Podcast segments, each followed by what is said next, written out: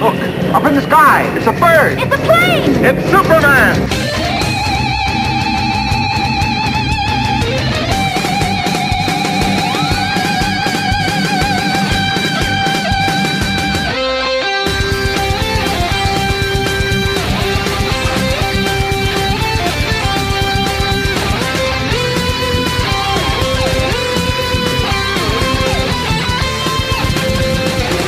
Bonjour et bienvenue dans ce numéro hors série de Comics Fair spécial Superman, le podcast qui veut faire tomber les clichés. Je suis votre hôte, Gré Pigeon, et pour m'accompagner, il a mis son slip par-dessus son pantalon, et il a retiré ses lunettes pour qu'on ne puisse pas le reconnaître. J'accueille Spades. Je vois plus rien. Qui me parle? Comment ça va? Bah ouais, ça va. Bah, écoute, ça fait bizarre de, de présenter, mais bon, c'est un hors série, on fait des essais. Oui, tout à fait. Alors pourquoi est-ce qu'on a voulu consacrer un épisode spécial à Superman? Ben, tout simplement parce qu'on va le publier euh, le- le 12 juin, qui est le Superman's Day, déjà une chose, et de deux, c'est aussi un des personnages que j'aime énormément. Et euh, on en a discuté plusieurs fois tous les deux, mais c'est vrai que ça, ça nous agace un petit peu tous les deux de voir les commentaires qu'on voit ici ou là sur Superman, comme quoi ce serait un personnage démodé, un petit peu un boy scout. Et on a voulu euh, justement faire ce numéro pour euh, faire tomber les clichés autour de Superman. Voilà, et quel genre de cliché aurais-tu entendu? Alors attention, Actor Studio. Il a fallu six générations de Superman pour que le maître comprenne qu'un calbar, ça se porte à l'intérieur et pas à l'extérieur. Ça, c'est un premier exemple. Ah, il... y a un moment, faut arrêter avec cette vanne. Elle n'est pas drôle. Le coup du slip par-dessus le pantalon, ce n'est plus drôle depuis 60 ans. Faut arrêter les gens. Alors sinon, le un petit peu plus intéressant, mais euh, qui nous agace aussi beaucoup tous les deux, il y a Superman. Il n'y a pas vraiment de super histoires. En dehors de Red Son et All-Star Superman. Hmm. Ça, c'est un autre cliché qui nous agace beaucoup parce qu'il y a énormément de bonnes histoires autour de Superman et euh, tout le monde parle uniquement de Red Son. Oui, et pourtant, euh, Red Son, toi, je sais que tu n'aimes pas du tout ce titre-là. Pas du tout. Et moi, je suis très mitigé dessus. C'est un titre que je trouve euh, correct, sans plus. Quoi. Je comprends pas la hype totale qu'il y a sur ce titre-là. Je pense que c'est surtout lié au fait que Superman est un personnage qui existe depuis très longtemps, on va y revenir, Hmm. et que du coup, le fait qu'il soit euh, utilisé dans un cadre différent a un petit côté rafraîchissant. Mais euh, pour moi, ça suffit pas à en faire une très bonne histoire et encore moins un classique. Ah oui, mais ça, des histoires où il est traité dans un contexte différent, il y en a plein. C'est ce qu'on appelle les Elseworlds chez DC ou les What If chez Marvel, où c'est justement le but du jeu pour les auteurs de s'amuser à à changer euh, la donne pour un personnage. Ouais. Mais bon, on va y revenir plus tard à toutes ces bonnes histoires qu'on a en tête. Voilà. On va commencer par présenter le personnage. Euh, si tu veux, je te laisse faire. Alors Superman, très simplement, c'est le super-héros le plus connu de la culture pop. Oui. C'est c'est le prototype du super-héros dans la définition, quoi. Ouais, à tel point que c'est devenu même un mythe. Alors, euh, il a été sauvé par ses parents biologiques de la planète Krypton, qui était sur le point d'exploser. Et euh, arrivé sur Terre, le bébé Kal-El est retrouvé par un couple de fermiers qui vont nommer le garçon Clark Kent et vont l'élever comme le leur. Enfin, ça, ça dépend, parce qu'à la base, euh, Ça dépend des origines. Disons que c'est l'origine un petit peu canonique qu'on a voilà, actuellement, le- la première origine, c'est un motard qui trouve euh, Kal-El et qui l'emmène dans un orphelinat et c'est là que les parents... Pour l'adopter plus Ouais. tard, oui. Mais ça, c'est l'origine, on va dire, qui est restée de nos jours. Ouais. Alors, les, les parents Ken vont découvrir ses super pouvoirs et ils vont lui instiller de fortes valeurs morales pour qui vont l'inciter à devenir un héros. Mais c'est pas un héros dès le départ, hein, puisque Mm. lui c'est un enfant. Alors, Superman, c'est un être super dans tous les sens du terme. Il a la super force, il a la super vitesse, il vole, il est invulnérable, il a la vision rayon X, il a d'autres pouvoirs encore. C'est l'être le plus puissant sur la planète et euh, c'est aussi, euh, c'est c'est toutes ses capacités en font souvent qu'on. C'est un être qui est souvent mélancolique parce que euh, il est il est vu différemment de la, part- la, la part des autres personnes qu'il est censé protéger et lui Ouais. ne vit pas toujours très bien. En, en fait, l'intérêt de, de Superman, c'est, comme tu dis, les valeurs morales euh, que lui ont inculquées les Kent. Ils lui ont appris à être bon, à rendre service aux gens et à se servir de ses pouvoirs pour faire le bien autour de lui. Et euh, le, le truc, c'est qu'il le fait sans aucun problème. C'est vraiment sa volonté pure. Et euh, le fait de vouloir être aussi bon, ça le rend ringard pour certains parce que oui, il a pas eu une, une origine euh, sombre comme Batman. Et il a perdu sa planète, il a perdu toute sa race. Il est tout seul. En fait, même autour de tous les gens qu'il aime, il est seul parce qu'il est l'unique euh, survivant de son espèce. Et pour ça que je comprends pas quand on me parle de oui, mais les origines de Batman sont plus sombres. Non, lui, il a perdu sa planète en entier. La différence c'est qu'il n'y a pas assisté. Et la différence, c'est qu'il a été conscient des gens qui l'ont aimé. Contrairement à Bruce Wayne, qui va jamais vraiment accepter l'amour que lui porte euh, Alfred, qui a un amour euh, paternel à 100%. Ouais. Kal-El, lui, comprend l'amour que lui portent ses parents, l'amour que lui porte Lana Lang, Pitros, euh, Lois Lane, tous ces personnages qu'il aime en tant que Clark Kent, qu'il aime en tant que Superman, comptent pour lui. Et c'est ce qui fait sa force pour moi, Superman. C'est sa connexion avec l'humanité. Il pourrait être de- au-dessus de nous, se servir de ses pouvoirs pour euh, nous diriger, et jamais il va le faire parce que lui, tout ce qu'il veut, c'est être humain et il ne peut pas. C'est la vraie différence avec Batman, c'est que euh, Superman, il est avant tout Clark Kent, alors que Batman, il est avant tout, euh, il est pas Bruce Wayne, il est avant Mm. tout Batman. Mais bon, enfin, on dit qu'il y a beaucoup de gens qui disent du mal euh, de Superman. C'est pas vrai quand même. C'est une icône universelle euh, qui veut dire énormément de choses pour beaucoup de monde. Mm. Alors c'est à la fois un étranger, comme tu l'as Oui. dit, il vient d'une planète étrangère, donc on peut faire de l'allégorie avec l'étranger au sein de son pays. Donc c'est un immigré d'un pays lointain qui cherche à aider. Mm. C'est avant tout, euh, comme tu le disais, ce qu'il veut faire. Mais c'est aussi un petit garçon de la campagne hein, qui va s'installer à la ville et qui lui va lutter pour la vérité et la justice. Euh, c'est vraiment le héros du peuple. En fait, euh, une autre chose par rapport à lui, c'est que pour moi, il est le symbole de l'héroïsme désintéressé. Oui, c'est ça. C'est ce qu'il fait, c'est il le fait pas pour être aimé par les gens, il le fait parce qu'il le doit. Et c'est pour ça que ça me pose énormément de problèmes quand j'entends les gens le qualifier de ringard parce qu'il a des bonnes valeurs. Déjà, à quel moment c'est un problème d'avoir des bonnes valeurs? Faut m'expliquer ça. Et tout simplement, bah tu, je t'ai déjà parlé de Nicholas Winton, donc euh, je vais expliquer qui est Nicholas Winton à nos auditeurs. C'est quelqu'un dont on a découvert l'histoire dans les années 80. Donc c'est Nicholas Winton, c'était un ancien agent de change à la retraite. Et un jour, sa femme, en rangeant des trucs au grenier, elle trouve une valise, et dans cette valise, elle trouve un registre avec plein de noms, plein de photos d'enfants dedans, puis elle se pose des questions sur ce que c'est, quoi. Donc elle pose la question à son mari, et son mari lui répond, écoute, jette ça, je ne veux plus en entendre parler. Bon, là, elle commence à s'inquiéter, parce que ça ressemble quand même vachement à un truc de, de serial killer, hein. Donc elle insiste et elle lui raconte son histoire. Et quand elle lui raconte son histoire, elle y croit tellement pas, tellement c'est improbable, qu'elle te contacte en fait des amis à elle qui sont journalistes pour qu'ils vérifient la véracité de ses propos. Et euh, donc en fait, les journalistes vont enquêter là-dessus et découvrir une histoire incroyable. Ils vont donc inviter Nicholas Winton à une émission qui était ultra culte dans les années 80 euh, en Angleterre, donc euh, That's Life. Ils vont l'inviter en tant que personne du public. Donc il va arriver, il va être euh, entouré de gens dans la salle, assis au premier rang du public. Et là, la journaliste et présentatrice de l'émission va dire bonjour Monsieur Nicholas Winton, c'est de vous dont nous allons parler aujourd'hui parce que votre femme nous a remis ça. Donc vous regardez, c'est un registre, il y a des noms, des photos d'enfants, notamment ici il y a le nom de telle personne. Et justement, nous avons retrouvé cette personne. Et là, t'as la femme à côté de Nicholas Winton qui lève la main, qu'elle cite le nom. Et la journaliste dit ben voilà, je vous présente l'homme qui vous a euh, sauvé la vie. Et là, tu découvres toute l'histoire. Tu découvres l'histoire d'un jeune banquier, enfin d'un jeune agent de change euh, qui en 1939 était juste allé faire du ski avec des copains en Suisse et qu'un de ses amis lui a dit écoute, il faut que tu viennes à Prague voir ce qui se passe. Il va à Prague et là se rend compte euh, bah, que le mouvement nazi est en train de prendre ses forces en, République tchèque et enfin en Tchécoslovaquie à l'époque et qu'il commence à donc mettre les, juifs dans un ghetto. L'ostracisation des juifs commençait là-bas déjà. Voilà. Donc lui, voyant ça, il se dit ouh, ça sent mauvais cette histoire. Il va passer trois semaines euh, à Prague où il va rencontrer les gens, prendre les noms de tous les enfants possibles et inimaginables de là-bas. Il va rentrer à Londres avec ça et en fait, il va monter une opération qui va être le moyen de faire sortir tous ces gamins du pays pour les emmener en Angleterre pour qu'ils soient tranquilles. Donc il va affréter neuf trains qui vont contenir 900 personnes, donc euh, 900 enfants. Sur ces neuf trains, le 8 partiront de République tchèque. C'est 665 enfants qu'il aura sauvés. Le neuvième train le- vont tous finir dans les camps de concentration. Il n'y aura que quatre survivants. C'est pour ça en fait qu'il voulait pas en entendre parler et s'en voulait pour ce dernier train. Voilà, c'est ça. C'est lui, il avait pris ça comme un échec. Il, est- il se sentait responsable de 250 morts. Et toute sa ville s'est tue sur cette histoire. Et il a fallu une émission télé pour révéler cette histoire et qu'il prenne conscience que il avait bien fait. Tout simplement, il avait bien fait, quoi. Il va rencontrer, en fait, tous les survivants des enfants de Nicholas Winton, et il va va donc mourir en 2011 à l'âge de 105 ans. Jolie vie quand même. Ouais.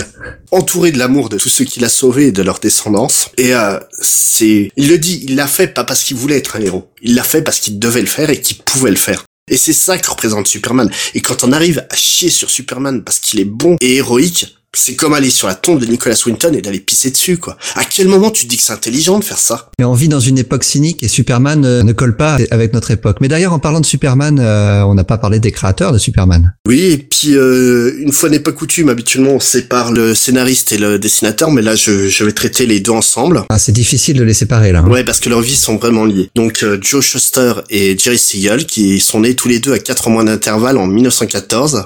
Joe Shuster est né le 10 juillet à Toronto, Canada, et Jérôme Siegel, donc oui, c'est Jérôme, son vrai le 17 octobre à Cleveland, Ohio. Leur premier point commun, c'est qu'ils sont tous deux fils d'immigrés juifs et de familles modestes. Leurs parents, en fait, sont tous les deux entrepreneurs. Donc, les parents de Joe possédaient une boutique de tailleur, tandis que ceux de Jerry possédaient une boutique euh, d'enseigne. Et l'un des autres points communs qu'ont les, les deux garçons, c'est un goût très très prononcé pour la pop culture naissante euh, à l'époque, notamment la science-fiction, les comic strips, le cinéma. Et ils ont été toujours encouragés par leurs parents à favoriser leur goût.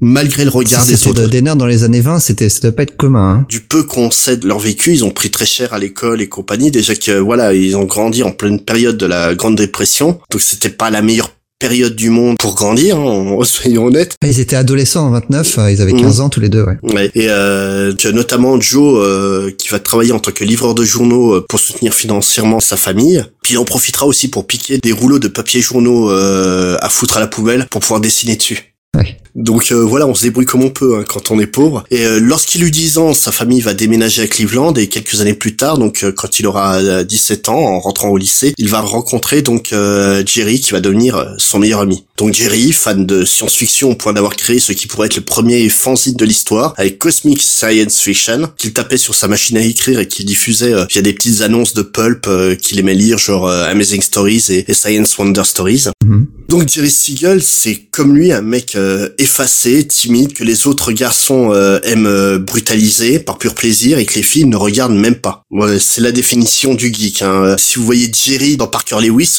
c'est Jerry et Joe. hein. À mon avis, le prénom est pas choisi innocemment. Donc les deux vont sympathiser et commencer rapidement à travailler ensemble sur des projets personnels. Et c'est à la même période, donc en 1931, qu'un drame va toucher la famille de Jerry puisque son père va mourir durant un braquage. Selon la théorie officielle d'une crise cardiaque, mais selon les propos de certains membres de la famille de Jerry Siegel, il s'agirait euh, purement et simplement d'un assassinat. Jerry, qui adorait son père, euh, qui l'a toujours encouragé à écrire des histoires et à faire valoir sa culture artistique, il trouve rien d'autre que de se jeter dans le travail pour oublier sa peine. Pour ça, donc, Joe va être euh, d'une aide essentielle. Les deux vont devenir hyper amis à cause de ce drame. Et ils vont créer donc un premier fanzine qui s'appelle euh, Science Fiction, The Advanced World of Future Civilization. Et c'est dans ces pages que les prémices de leur futur héros va naître, donc euh, Superman, mais tu nous en parleras un peu plus tard.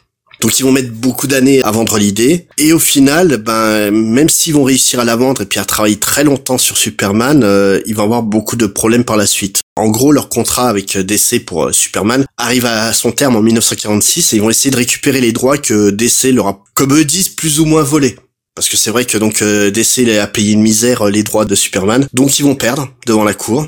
Par contre, ils vont récupérer ceux de Superboy qui vont revendre à prix d'or à DC euh, pour euh, essayer de vivre. Toute leur vie euh, par la suite va être émaillée de conflits avec DC pour que ceux-ci reconnaissent la paternité de Shuster Siegel sur le personnage.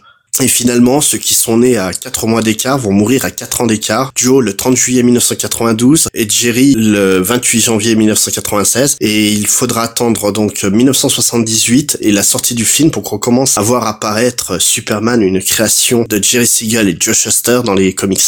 Il y en avait avant ça, mais ça a disparu en 60, mais euh, je, je reviendrai Ouais. là-dessus tout à l'heure. Bah justement, on va dessus maintenant. Explique-nous comment.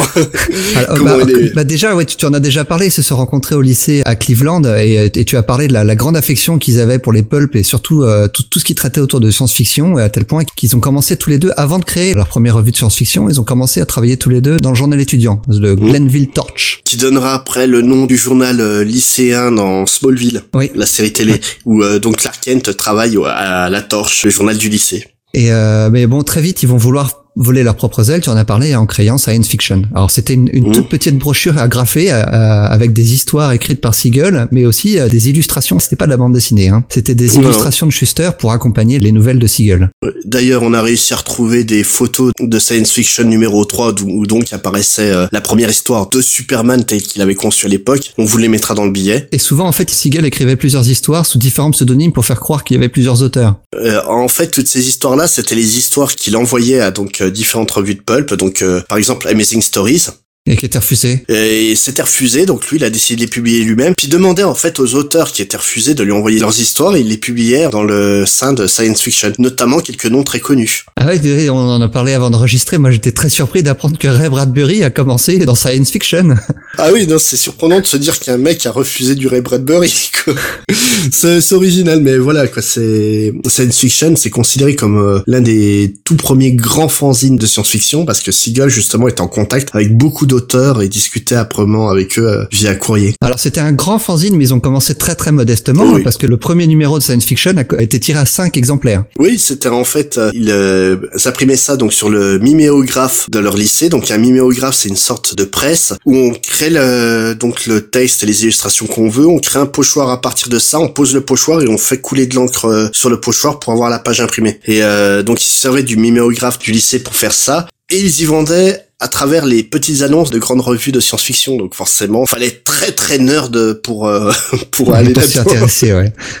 Alors, en tout cas, euh, tu peux l'imaginer, ce premier euh, numéro est, est quasiment impossible à trouver maintenant. Il y a une copie qui a été vendue euh, il y a quelques dizaines d'années maintenant, mais qui a été vendue 50 000 dollars à l'époque. Mhm. Je pense que maintenant, ça s'arracherait beaucoup, beaucoup plus haut que ça. Bah, c'est une pièce d'histoire, hein, tout simplement. Alors, euh, tu en parlais, donc la toute première nouvelle euh, autour de Superman est sortie dans le numéro 3. Euh, elle s'intitulait The Reign of Superman, avec euh, une illustration de Shuster qui accompagnait l'histoire. Et elle- alors, c'est pas du tout le Superman qu'on connaît, Ah euh, non, qu'on du connaît tout. maintenant, parce que le Superman en question, c'était le méchant de l'histoire. Il était chauve et il rappelait vaguement le vilain de Flash Gordon, Ming the Merciless. Oui, C'était un, un méchant qui voulait dominer le monde, assez classiquement. voilà. C'était euh, l'Ubermensch euh, version eugénisme nazi, quoi, en Bah, fait. bah, c'est ça, parce qu'en fait, le Superman peut être vu comme la vision euh, typique de ce que les nazis recherchent, hein, le super-homme. le- mais euh, et donc du coup, c'est pas étonnant qu'ils en aient fait un méchant dès le départ. Euh, Les deux juifs new-yorkais, j'allais dire new-yorkais, non, de Cleveland. Ouais. Ils viendront new-yorkais plus tard. Alors, ils ont tout de suite compris que la, la bande dessinée c'était parfait pour véhiculer leurs idées. D'abord, ils ont modifié le concept du Superman. Ils ont ils en ont fait un personnage héroïque très puissant Mhm. et ils ont proposé leur concept à tous les syndicats de journaux sans aucun succès, mais rien du tout. Et euh, Siegel l'a finalement envoyé à National Comics à New York. C'est resté dans un tiroir jusqu'en 1938. Mhm. Et là, euh, en 1938, un éditeur qui a du mal à trouver une couverture appropriée pour un nouveau magazine hein, qui s'appelle Action Comics se voit proposer un dessin dans lequel on voit un homme super euh, en train de soulever une voiture avec ses bras. Ah, il trouve ça complètement ridicule, mais bon, oh, allez, ça fera une bonne cover, on la prend quand même. Et ben en fait l'histoire va un peu plus loin que ça.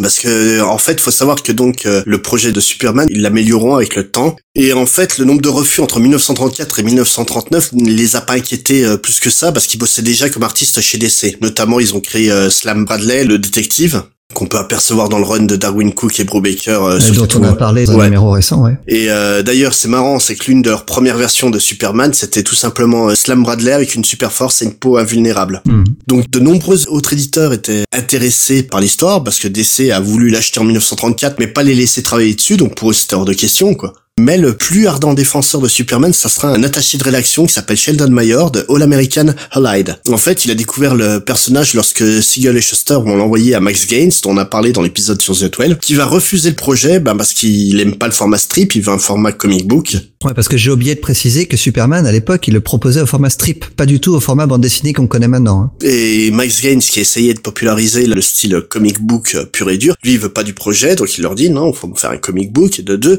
je déteste la politisation du perso, quoi. Parce qu'en fait, ce qu'il faut savoir, c'est que Superman, contrairement à ce qu'on dit, c'est pas il est tout gentil et puis les autres ils sont tout noirs. Au contraire, c'est un personnage qui s'attaque beaucoup aux valeurs euh, morales, notamment dans le premier épisode euh, de Superman qui a été publié quelques années plus tard. Euh, il va s'attaquer autant à des gangsters qu'aux failles du système judiciaire américain qu'à un mari abusif qui frappe sa femme. Et en fait, Max Gaines, lui, il veut proposer des histoires où en fait t'as un gentil vraiment gentil et puis des méchants vraiment méchants, donc ça lui va pas du tout. Donc il refuse de diffuser ça et puis il le met de côté. Mais mais Sheldon Mayer, lui, il a adoré l'idée, il adore le concept et il va garder ça dans un coin de son bureau, dans un tiroir, pour le proposer à d'autres éditeurs tellement il croyait en ce projet. Et donc l'histoire va rester là. Pendant des années, il va proposer, il va essayer de relancer la, la machine avec Max Gaines. À chaque fois, ça passe pas. Puis Max Gaines, justement, en 38, il va acheter deux presses couleurs euh, pour euh, ses publications. Et le problème, c'est que ces publications n'arrivaient pas à faire tourner à plein régime les presses. Ce qui provoque en fait des arrêts des presses et des nettoyages nécessaires à chaque redémarrage. Et si tu les fais pas, t'as des pages absolument dégueulasses sur un papier euh, pourri, tu imagines le résultat quoi. Ouais, ouais. C'est invendable. Donc il cherche d'autres publications imprimées sur les presses et va proposer ses prestations à DC. DC va refuser parce qu'ils avaient du mal à écouler leur stock à l'époque, notamment bah, Detective Comics qui était leur revue phare. Là, on parle bien avant l'arrivée de Batman hein, dans le titre. Euh, S'ils en vendaient 125 000 ex- exemplaires, c'était le bout du monde. Puis ils arrivaient même pas à trouver du contenu pour leur futur magazine qu'ils prévoyaient, Action Funny Comics. Donc Gaines leur dit, écoute, moi je te trouve des trucs à imprimer dedans, et je t'imprime les, trucs sur ma presse, euh, on passe contrat comme ça. DC va accepter, et euh, Gaines en cherchant un projet, t'as donc Sheldon Mayer qui arrive, Hum, on peut leur proposer Superman, et puis là t'as donc Gaines qui va lui répondre, c'est toujours mieux que rien. Et se porte garant pour Seagal et Shuster en leur prodiguant des conseils euh, que DC va transformer en exigence. Donc pas des strips, mais une histoire complète de 13 pages qui vont publier euh, dans Action Comics numéro 1 de manière tronquée. C'est ça qui est drôle, hein, c'est qu'ils sont réclamés 13 pages, mais ils ont enlevé le début. Ben oui, parce qu'ils ont récupéré donc ce qu'ils avaient déjà préparé pour le strip, ils ont fait du découpage, ils ont tout collé pour arriver à un format bande dessinée de 13 pages. Et pour la cover, comme tu dis, c'était vraiment dans un tiroir. Et puis euh, c'est Sheldon Mayer qui a sorti la cover. Il a dit voilà la cover. Et puis le mec de DC, euh, Harry Donenfeld, il a fait ouais non quand même, c'est abusé. Et cette cover qui est maintenant mythique, on la, on- on- tout le monde la connaît, on la voit partout, on la voit même Ah bah dans oui. l'appartement de, de Sheldon et Leonard dans, dans Big Bang Theory. hein.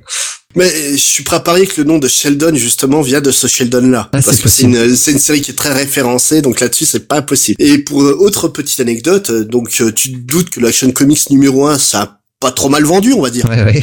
Et pour l'anecdote, en fait, l'un des assistants donc de Sonnenfeld, donc le propriétaire de DC, donc cet assistant du nom de Victor Fox, il voit les chiffres de vente d'Action Comics euh, numéro 1 le premier jour à 10h du matin. Il va démissionner à 11h. À 14h, il a déjà loué un bureau, il fait passer des entretiens pour trouver des dessinateurs euh, pour sa toute nouvelle maison d'édition spécialisée dans les super-héros. Wonder Comics qui va publier les aventures d'un Wonder Man. Bon, tu te doutes euh, que qu'au bout d'un moment, DC va faire euh, hop coucou hein, procès et justement, il va perdre le procès parce qu'un des jeunes dessinateurs qu'il aura embauché va avouer que Fox recommandait à tous de copier euh, Superman pour leur publication. Et le jeune dessinateur, tu sais comment il s'appelle? Non Will Eisner. D'accord. Dont, dont on parlera un de ces jours. Ah oui, forcément, on sera obligé à un Ah, moment j'ai- donné. J'ai une autre anecdote, moi c'est à à la sortie de- d'Action Comics 4, je sais plus, alors je, je l'ai lu mais j'ai oublié le nom de l'éditeur en question, il, il comprenait pas pourquoi Action Comics se vendait autant, et donc il décide d'aller dans son kiosque habituel, il voit un enfant qui vient d'acheter Action Comics, et il dit mais pourquoi tu lis Action Comics? Et le gamin le regarde, Bah, c'est dans celui-là qu'il y a Superman. Et c'est là qu'il a compris qu'il tenait, qu'il tenait vraiment quelque chose, quoi. En fait, euh, Donenfeld va vraiment se rendre compte du trésor qu'il a entre les mains à partir du numéro, on va dire, plus ou moins 18, en gros. Donc il y a quasiment trois ans de publication. Le- en fait, le, le premier numéro, t'as la fameuse cover euh, de Superman soulevant une voiture. Et à partir du numéro 2 jusqu'au 6, y- les, les ventes vont chuter. En fait, elles vont passer de quasiment un million d'exemplaires à 250 000. Puis elles vont remonter à 500 000 à partir du numéro 7. Et puis ils se demandent pourquoi. Et en fait, c'est tout simplement parce qu'il n'y avait pas Superman en couverture Ah oui. du numéro 2 au 6. Et à chaque fois qu'ils vont mettre Superman, il va se rendre compte que, le, que les ventes vont, vont faire un bond. Alors que Superman est bel et bien édité dans la revue à chaque fois, quoi. Et euh, c'est là qu'il va se rendre compte bah, vraiment de la mine d'or qu'il a avec euh, Superman, quoi. Pour en venir à, à Schuster et Siegel, euh, faut savoir que quand, il, quand le numéro 1 est sorti en juin 38, euh, ils ont vendu les droits du personnage pour 130 dollars. Non, c'est leur salaire et les droits en même temps. Ouais, c'est ça. Mais, mais par contre, ils avaient, un- ils avaient en même temps négocié un contrat qui leur permettait de continuer à raconter les histoires de Superman. Donc, ils devenaient salariés de DC, mais c'était eux qui avaient la, la, la primauté pour, pour écrire Superman et le dessiner. En, tout cas, moi, j'ai rien noté sur ce qui se passe jusqu'en 1960, donc peut-être que tu peux, euh, tu en as parlé un petit peu tout à l'heure. Ils ont eu maille à partir avec DC à plusieurs reprises. Ah oui, euh, euh, en fait, en 1946, alors que leur contrat arrive à terme, ils vont donc euh, demander à récupérer les droits de Superman. DC est pas super d'accord, hein, faut, faut avouer, quand t'as une mine d'or, Ah tu la lâches pas. Et donc ça va passer devant les tribunaux. Ben, le problème, euh, c'est qu'ils vont perdre. Donc euh, comme euh, Jerry Siegel est propriétaire euh, à moitié des droits de Superboy, ça a posé problème pour DC qui va lui racheter derrière, mais pour une fortune. Forcément, une fois que t'as tenté un procès à ton patron, il te garde pas, quoi. bah, ah, ils sont revenus en tout cas chez DC. Hein. Ouais. Et en fait, c'est la femme de Jerry Siegel qui a été voir le rédacteur chef de, de DC au milieu des années 50 en disant, écoute, là, faut, faut qu'on gise décemment, c'est quand même mon mari qui t'a apporté une petite fortune. Faire un geste, quoi. Et donc, il a, il sera embauché euh, en tant qu'artiste plus ou moins régulier sur euh, les publications DC. Qui, entre temps, Superman aura été passé entre les mains de Mort Singer et euh, Edmond Hamilton, donc le, Batteur de Green Lantern. euh, bah, Mort, euh, Mort Singer, oui, et euh, Edmond Hamilton, c'est euh, l'un des plus grands auteurs de, de space opéra euh, du monde. Il a notamment créé euh, pour toute la génération des années 80 un personnage qui s'appelle Captain Flamme en français. Donc, il va travailler sur pas mal d'histoires et compagnie, essayer de se faire un petit pécule. Et dans les années 60, en fait, il va y avoir un, un bad buzz qui va arriver. Quand en fait, on va se rendre compte bah, que DC fait- se fait une fortune et traite les auteurs qui ont créé ces personnages-là euh, comme de la merde. Et donc, ça va gonfler, enfler, enfler. Euh, DC, voyant le, le mauvais coup arriver, bah, vire euh, Seagal définitivement. Ah, ah, attends, moi j'ai autre chose là-dessus. Parce qu'en Ah. fait, en, en 1960, ils étaient payés 75 000 dollars par an par DC. Ouais. Alors à, dollars constants, ça correspond à 600 000 dollars aujourd'hui, ce qui n'est Mmh. pas rien. Hein. Mais, euh, mais mais par contre, c'est ridicule en comparaison de ce que DC touchait euh, pour pour faire autour de Superman. C'était c'était la vraie mine d'or. Et en 1964, en fait, ils ont poursuivi DC encore une fois pour réclamer une plus grosse part du gâteau. Et c'est là qu'ils sont fait immédiatement renvoyer pour, la dernière fois. Et ça a provoqué une bataille légale qui s'est terminée en 67. Et là, ils se sont mis d'accord pour accepter 200 000 dollars et abandonner tous les droits autour de Superman ainsi que tous les autres personnages créés par le duo. Donc c'est là qu'ils ont perdu les deux, les, aussi les droits définitifs de Superboy et de toutes les autres créations.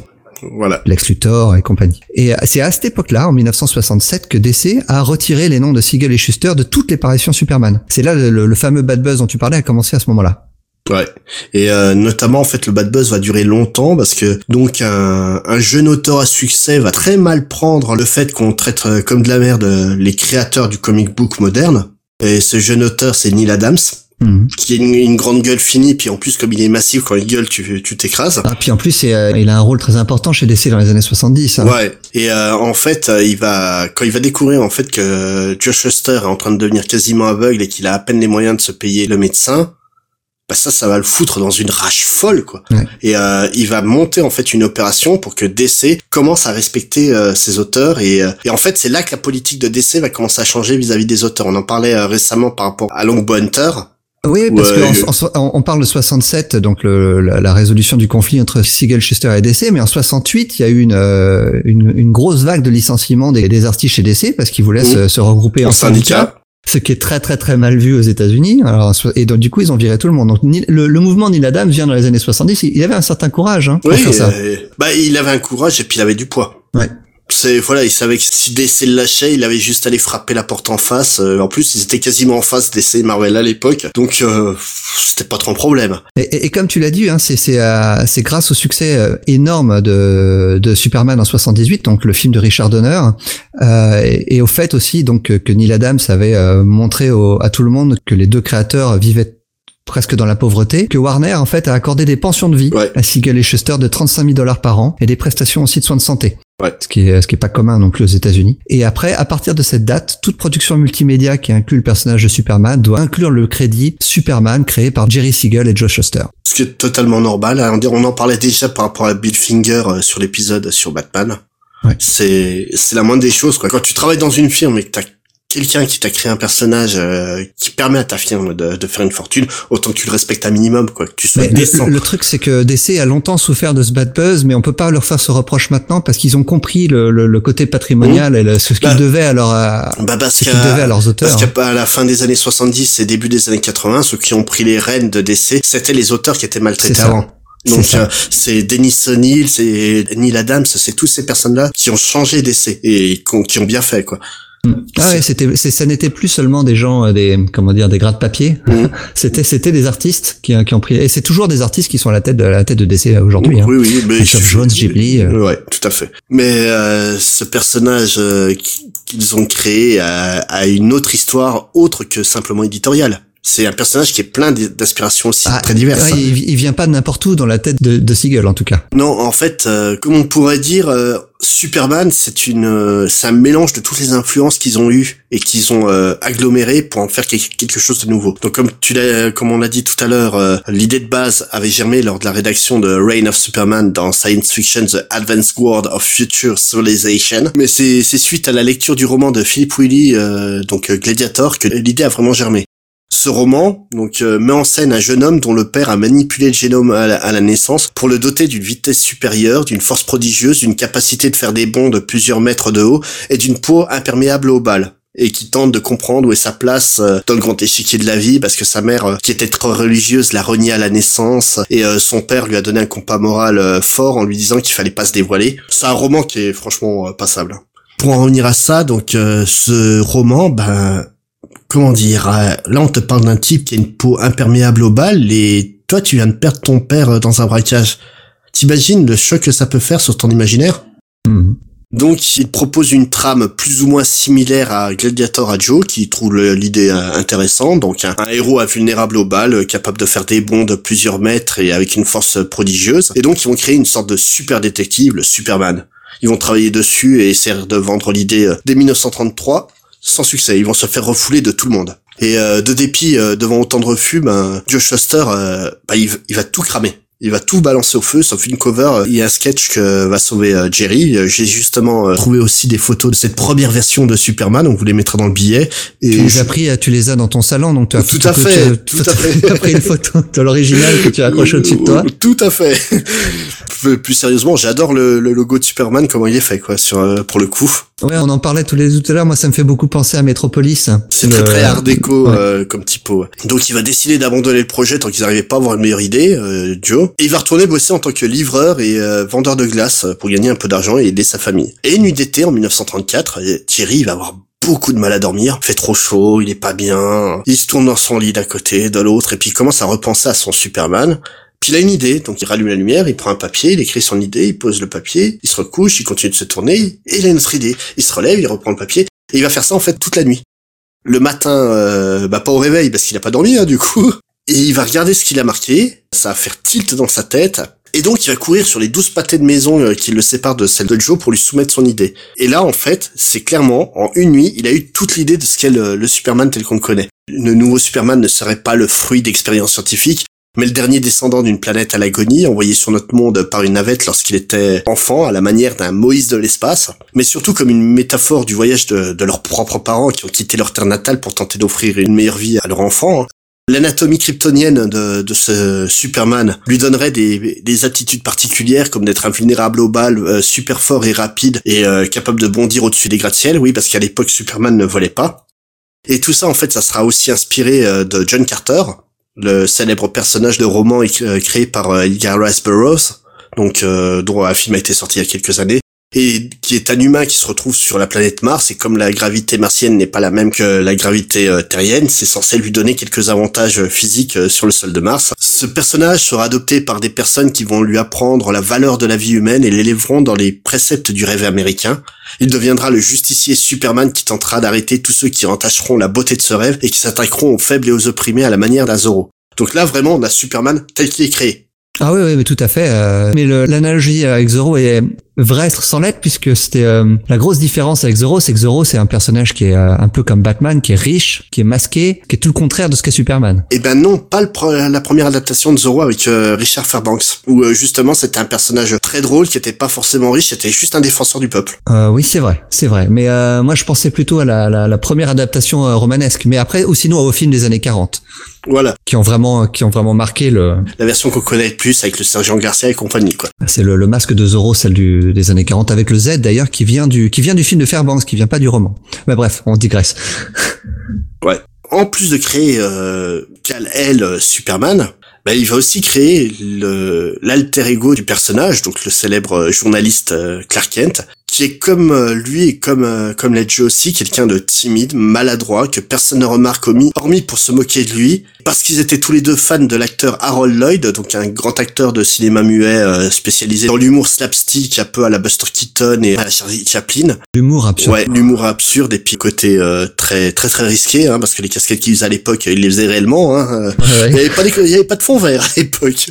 Et euh, le, le truc, c'est que cet acteur, en fait, le personnage qui joue, c'est un mec qui porte tout le temps des lunettes, qui se fait tout le temps brimer et compagnie, mais qui réussit toujours à inverser la donne et puis à gagner sur les méchants qui essaient de lui gâcher la vie, quoi. En fait, on comprend que ils ont créé Superman en réaction à leur propre vie. Voilà, c'est ça. C'est comme je te disais, on a avant d'enregistrer, c'est vraiment une création cathartique. C'est une réaction par rapport à ce qui leur arrivait dans la vie euh, réelle. Donc Joe, totalement emballé, par ce nouveau traitement. On va commencer à bosser sur le design pendant que Jerry va étoffer le sujet. Donc comme je disais, Harold Lloyd et ses lunettes vont euh, inspirer l'apparence de Clark Kent. Mais les, les poses viriles à la Superman, c'est les deux points sur la taille euh, et le côté euh, grand grand sourire sur le visage. Tout ça, ça vient justement de Douglas Fairbanks, l'acteur qui avait incarné Zorro, dont je parlais tout à l'heure, et qui jouait souvent des personnages virils et, bah, bonhomme, tu sais, dans le dans l'attitude, dans des films mhm. de pirates. Et puis puisqu'il faut un personnage féminin, parce que c'est souvent dans ce genre d'histoire qu'il faut des personnages féminins en contrepoids, il en fallait un qui soit pas seulement un love interest de Superman, parce que bah, Shuster et Siegel, euh, ils ont pas une grande expérience des femmes, hein, ils sont tellement timides qu'ils arrivent pas, ils ont du mal à les aborder. Mais par contre, enfin surtout, il y a un type de femme euh, que Siegel aime beaucoup, c'est les femmes fortes. Et notamment, en fait, il va euh, donc euh, craquer sur un personnage de serial, donc Torchy Blaine. Donc c'était une femme qui jouait une reporter casse-cou dans plusieurs serials de l'époque. Donc les serials, c'est comme les séries télé, mais c'était diffusé au cinéma. C'était en fait diffusé avant les longs métrages. Ça finissait toujours un, un cliffhanger pour pouvoir pousser les gens à revenir la semaine d'après. D'ailleurs, Superman a eu ses propres serials et on va en parler tout à l'heure. Et euh, donc, euh, plus qu'il aimait ce personnage, bah, il a copié un peu le personnage. Donc, euh, Torchy Blaine va devenir l'équivalent du love interest de Superman Clark Kent. Donc, Clark Kent pour Clark Gable et Ken Taylor. Hein, on voit quand même que c'est des cinéphiles les deux. Mhm. Et puis, comme il aime beaucoup l'actrice qui joue Torchy Blaine, bah, qui s'appelle Lola Lane, bah il va l'appeler tout simplement Lois Lane. Pour le physique, parce que faut quand même un, un, physique au personnage, Joe va prendre contact avec un modèle pour lui servir de référence, pour pouvoir la dessiner, pour pouvoir avoir vraiment une, une idée de comment dessiner une femme en mouvement. Et donc il va contacter une certaine John Carter, qui quelques années plus tard va changer le nom et devenir euh, Madame Joan Siegel quand elle épousera Jerry. Donc vraiment, hein, Superman c'est lié là alors il a tous les... euh, Joe, pour lui de son côté, comme il faut qu'il crée une, métropole euh, assez énorme, il crée Metropolis sur le modèle de la ville de son enfance, Toronto, et il va prendre le nom euh, de Metropolis, euh, bah, tout simplement parce que, comme je le dis depuis tout à l'heure, ils sont fans de cinéma, et donc le, fameux film de Fritz Lang lui donne le nom parfait pour la ville parfaite. Et eh bah tu vois, eh, j'avais jamais fait le lien, ah, c'est dingue. et, et puis pourtant, tu vois, on en parlait tout à l'heure sur la typo. Eh Joe, enfant, il livre un journal qui s'appelait le Daily Star, qui plus tard dans le dans le comics va devenir le Daily Planet. Ouais. Comme je disais aussi tout à l'heure, le Superman de Siegel et Shuster, c'est un héros engagé dans la lutte contre les problèmes de société plutôt que contre des menaces fantastiques euh, dans un premier temps. Ses premiers ennemis, c'est donc la pègre, les maris abusifs, les dysfonctionnements du système. C'est hyper politisé et peu à peu, ça va donc rentrer un peu plus standard euh, dans les canons de l'époque, un peu plus gentillet, on va dire malheureusement. Mais euh, ils avaient une vraie volonté de dénoncer ce qu'ils voyaient. C'était deux jeunes en colère qui parlaient de leur monde à l'époque, quoi. Le costume, quant à lui, même si beaucoup de monde se moque du costume de Superman, le costume classique, le truc, c'est que c'est un costume qui vient pas de nulle part non plus. Le, c'est le costume traditionnel des lutteurs et culturistes de l'époque. Quand tu regardes les combats de boxe de l'époque, les boxeurs étaient habillés ainsi. Ouais, c'est vrai. Les lutteurs, euh, les hommes, les hommes forts de, de foire. Et euh, justement, Joe s'intéressait beaucoup au culturisme, malgré le fait qu'il était taillé comme une allumette. Et notamment, il achetait beaucoup de revues de culturistes pour pouvoir euh, approfondir ses connaissances anatomiques sur les hommes et pouvoir avoir donc un meilleur style de dessin. Et ça a du sens de choisir le costume des culturistes quand on veut faire un homme qui a des pouvoirs euh, extraordinaires de, au niveau physique. Et surtout que ces hommes-là, dans les foires, étaient présentés comme The Superman euh, à chaque ah, fois. voilà, ouais. Donc Jerry, lui, il va avoir l'idée de rajouter une cape, comme les héros de films de cap et d'épée qu'ils adorent tous les deux, bah, pour accentuer en fait les mouvements dynamiques du perso. Et il va rajouter en fait un, emblème en forme de triangle contenant un S sur la poitrine pour identifier le personnage. Et là, tu vois, en fait, beaucoup disent que ça vient en fait des costumes d'équipes sportives. Moi, je, je me demande si c'est pas une réminiscence de l'atelier de son père. Son père qui est ça, ou, tout simplement le S de Siegel et Schuster aussi. Oui, mais, mais à mon avis, c'est le fait d'avoir un emblème comme ça, parce que c'est le premier héros qui va aborder vraiment un emblème sur euh, le torse, hein, comme le fera Batman quelques mois après. cette idée de l'emblème porté vraiment comme euh, comme une enseigne, pour moi, ça vient clairement du fait que son père avait un atelier de d'enseigne. et donc, la force de Superman, c'est pas d'être puissant et, original pour l'époque. La force de Superman, c'est donc d'être une synthèse de toute cette culture pop. Et c'est exactement le, cas qu'on peut relever, par exemple, ben, pour l'îlot trésor de Stevenson, qui est une synthèse de tout ce que la littérature d'aventure a de bon pour donner un roman formidable, ou Star Wars au cinéma, hmm. qui est vraiment une synthèse de la SF au cinéma et qui qui a donné quelque chose de nouveau. Et c'est vraiment ce qu'ils vont faire. Ils se sont inspirés de tous les comics, les romans, les pulps, les strips, les films qu'ils ont euh, absorbés pour pouvoir créer ça. Il y a l'influence du livre de, de Willy, il y a l'influence de Edgar Rice Burroughs, surtout pour euh, John Carter, mais aussi euh, bah, l'autre personnage célèbre de Edgar Rice Burroughs, c'est c'est Tarzan. Voilà, tout à fait, hein, c'est Tarzan. Et justement, en fait, pour les mouvements dynamiques de Superman, Shuster va totalement calquer les mouvements de son personnage sur ceux de Johnny Westmuller. Donc euh, célèbre acteur et nageur euh, professionnel qui a incarné Tarzan au cinéma dans de très nombreux films. Ah ouais, une, petite dizaine de films. Ah oui. Bah, et pour moi, c'est Tarzan, un point. Ah, c'est pas Casper Van Dien. Non. Ni Christophe Lambert. Christophe Lambert. Euh, l'autre influence majeure de la littérature, bah, c'est autre qu'un autre personnage de pulp, Doc Savage. Ah ouais, Savage, c'est l'influence de tous les personnages. Euh, voilà. de tous les personnages modernes. De, toute façon, euh, Doc Savage, qui en français était devenu Frank Sauvage. Donc le concept de Doc Savage, c'est exactement le même que celui d'Editor, donc un, un surhomme qui a repoussé ses limites. Et en fait, c'est à la lecture de Doc Savage que vraiment euh, Siegel va découvrir le concept de, de surhomme. Et il va l'avouer, il n'aura jamais lu Zarathustra de Nietzsche. Le truc, c'est qu'il va juste pousser le curseur un peu plus loin que Doc Savage et il va transformer donc l'homme de bronze en homme d'acier. Parce qu'il faut pas oublier que le surnom de Doc Savage, c'est l'homme de bronze. oui, mais Superman, c'est l'homme de Man of Steel, l'homme d'acier.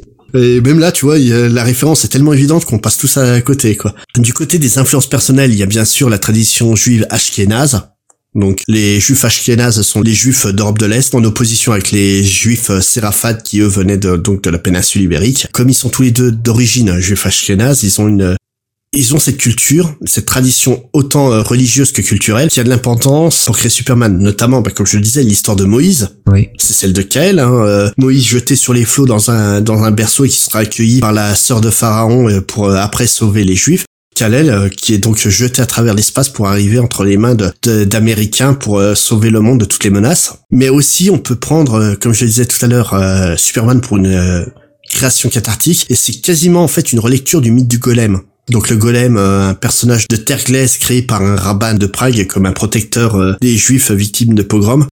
Et là, notamment dans le cas de Superman, il s'agit d'une création pour permettre à deux geeks d'être protégés d'un monde beaucoup trop difficile pour eux qui étaient introvertis, qui subissaient en fait euh, misère sur misère. Quoi. Bien sûr, faut pas oublier non plus le drame personnel de Siegel.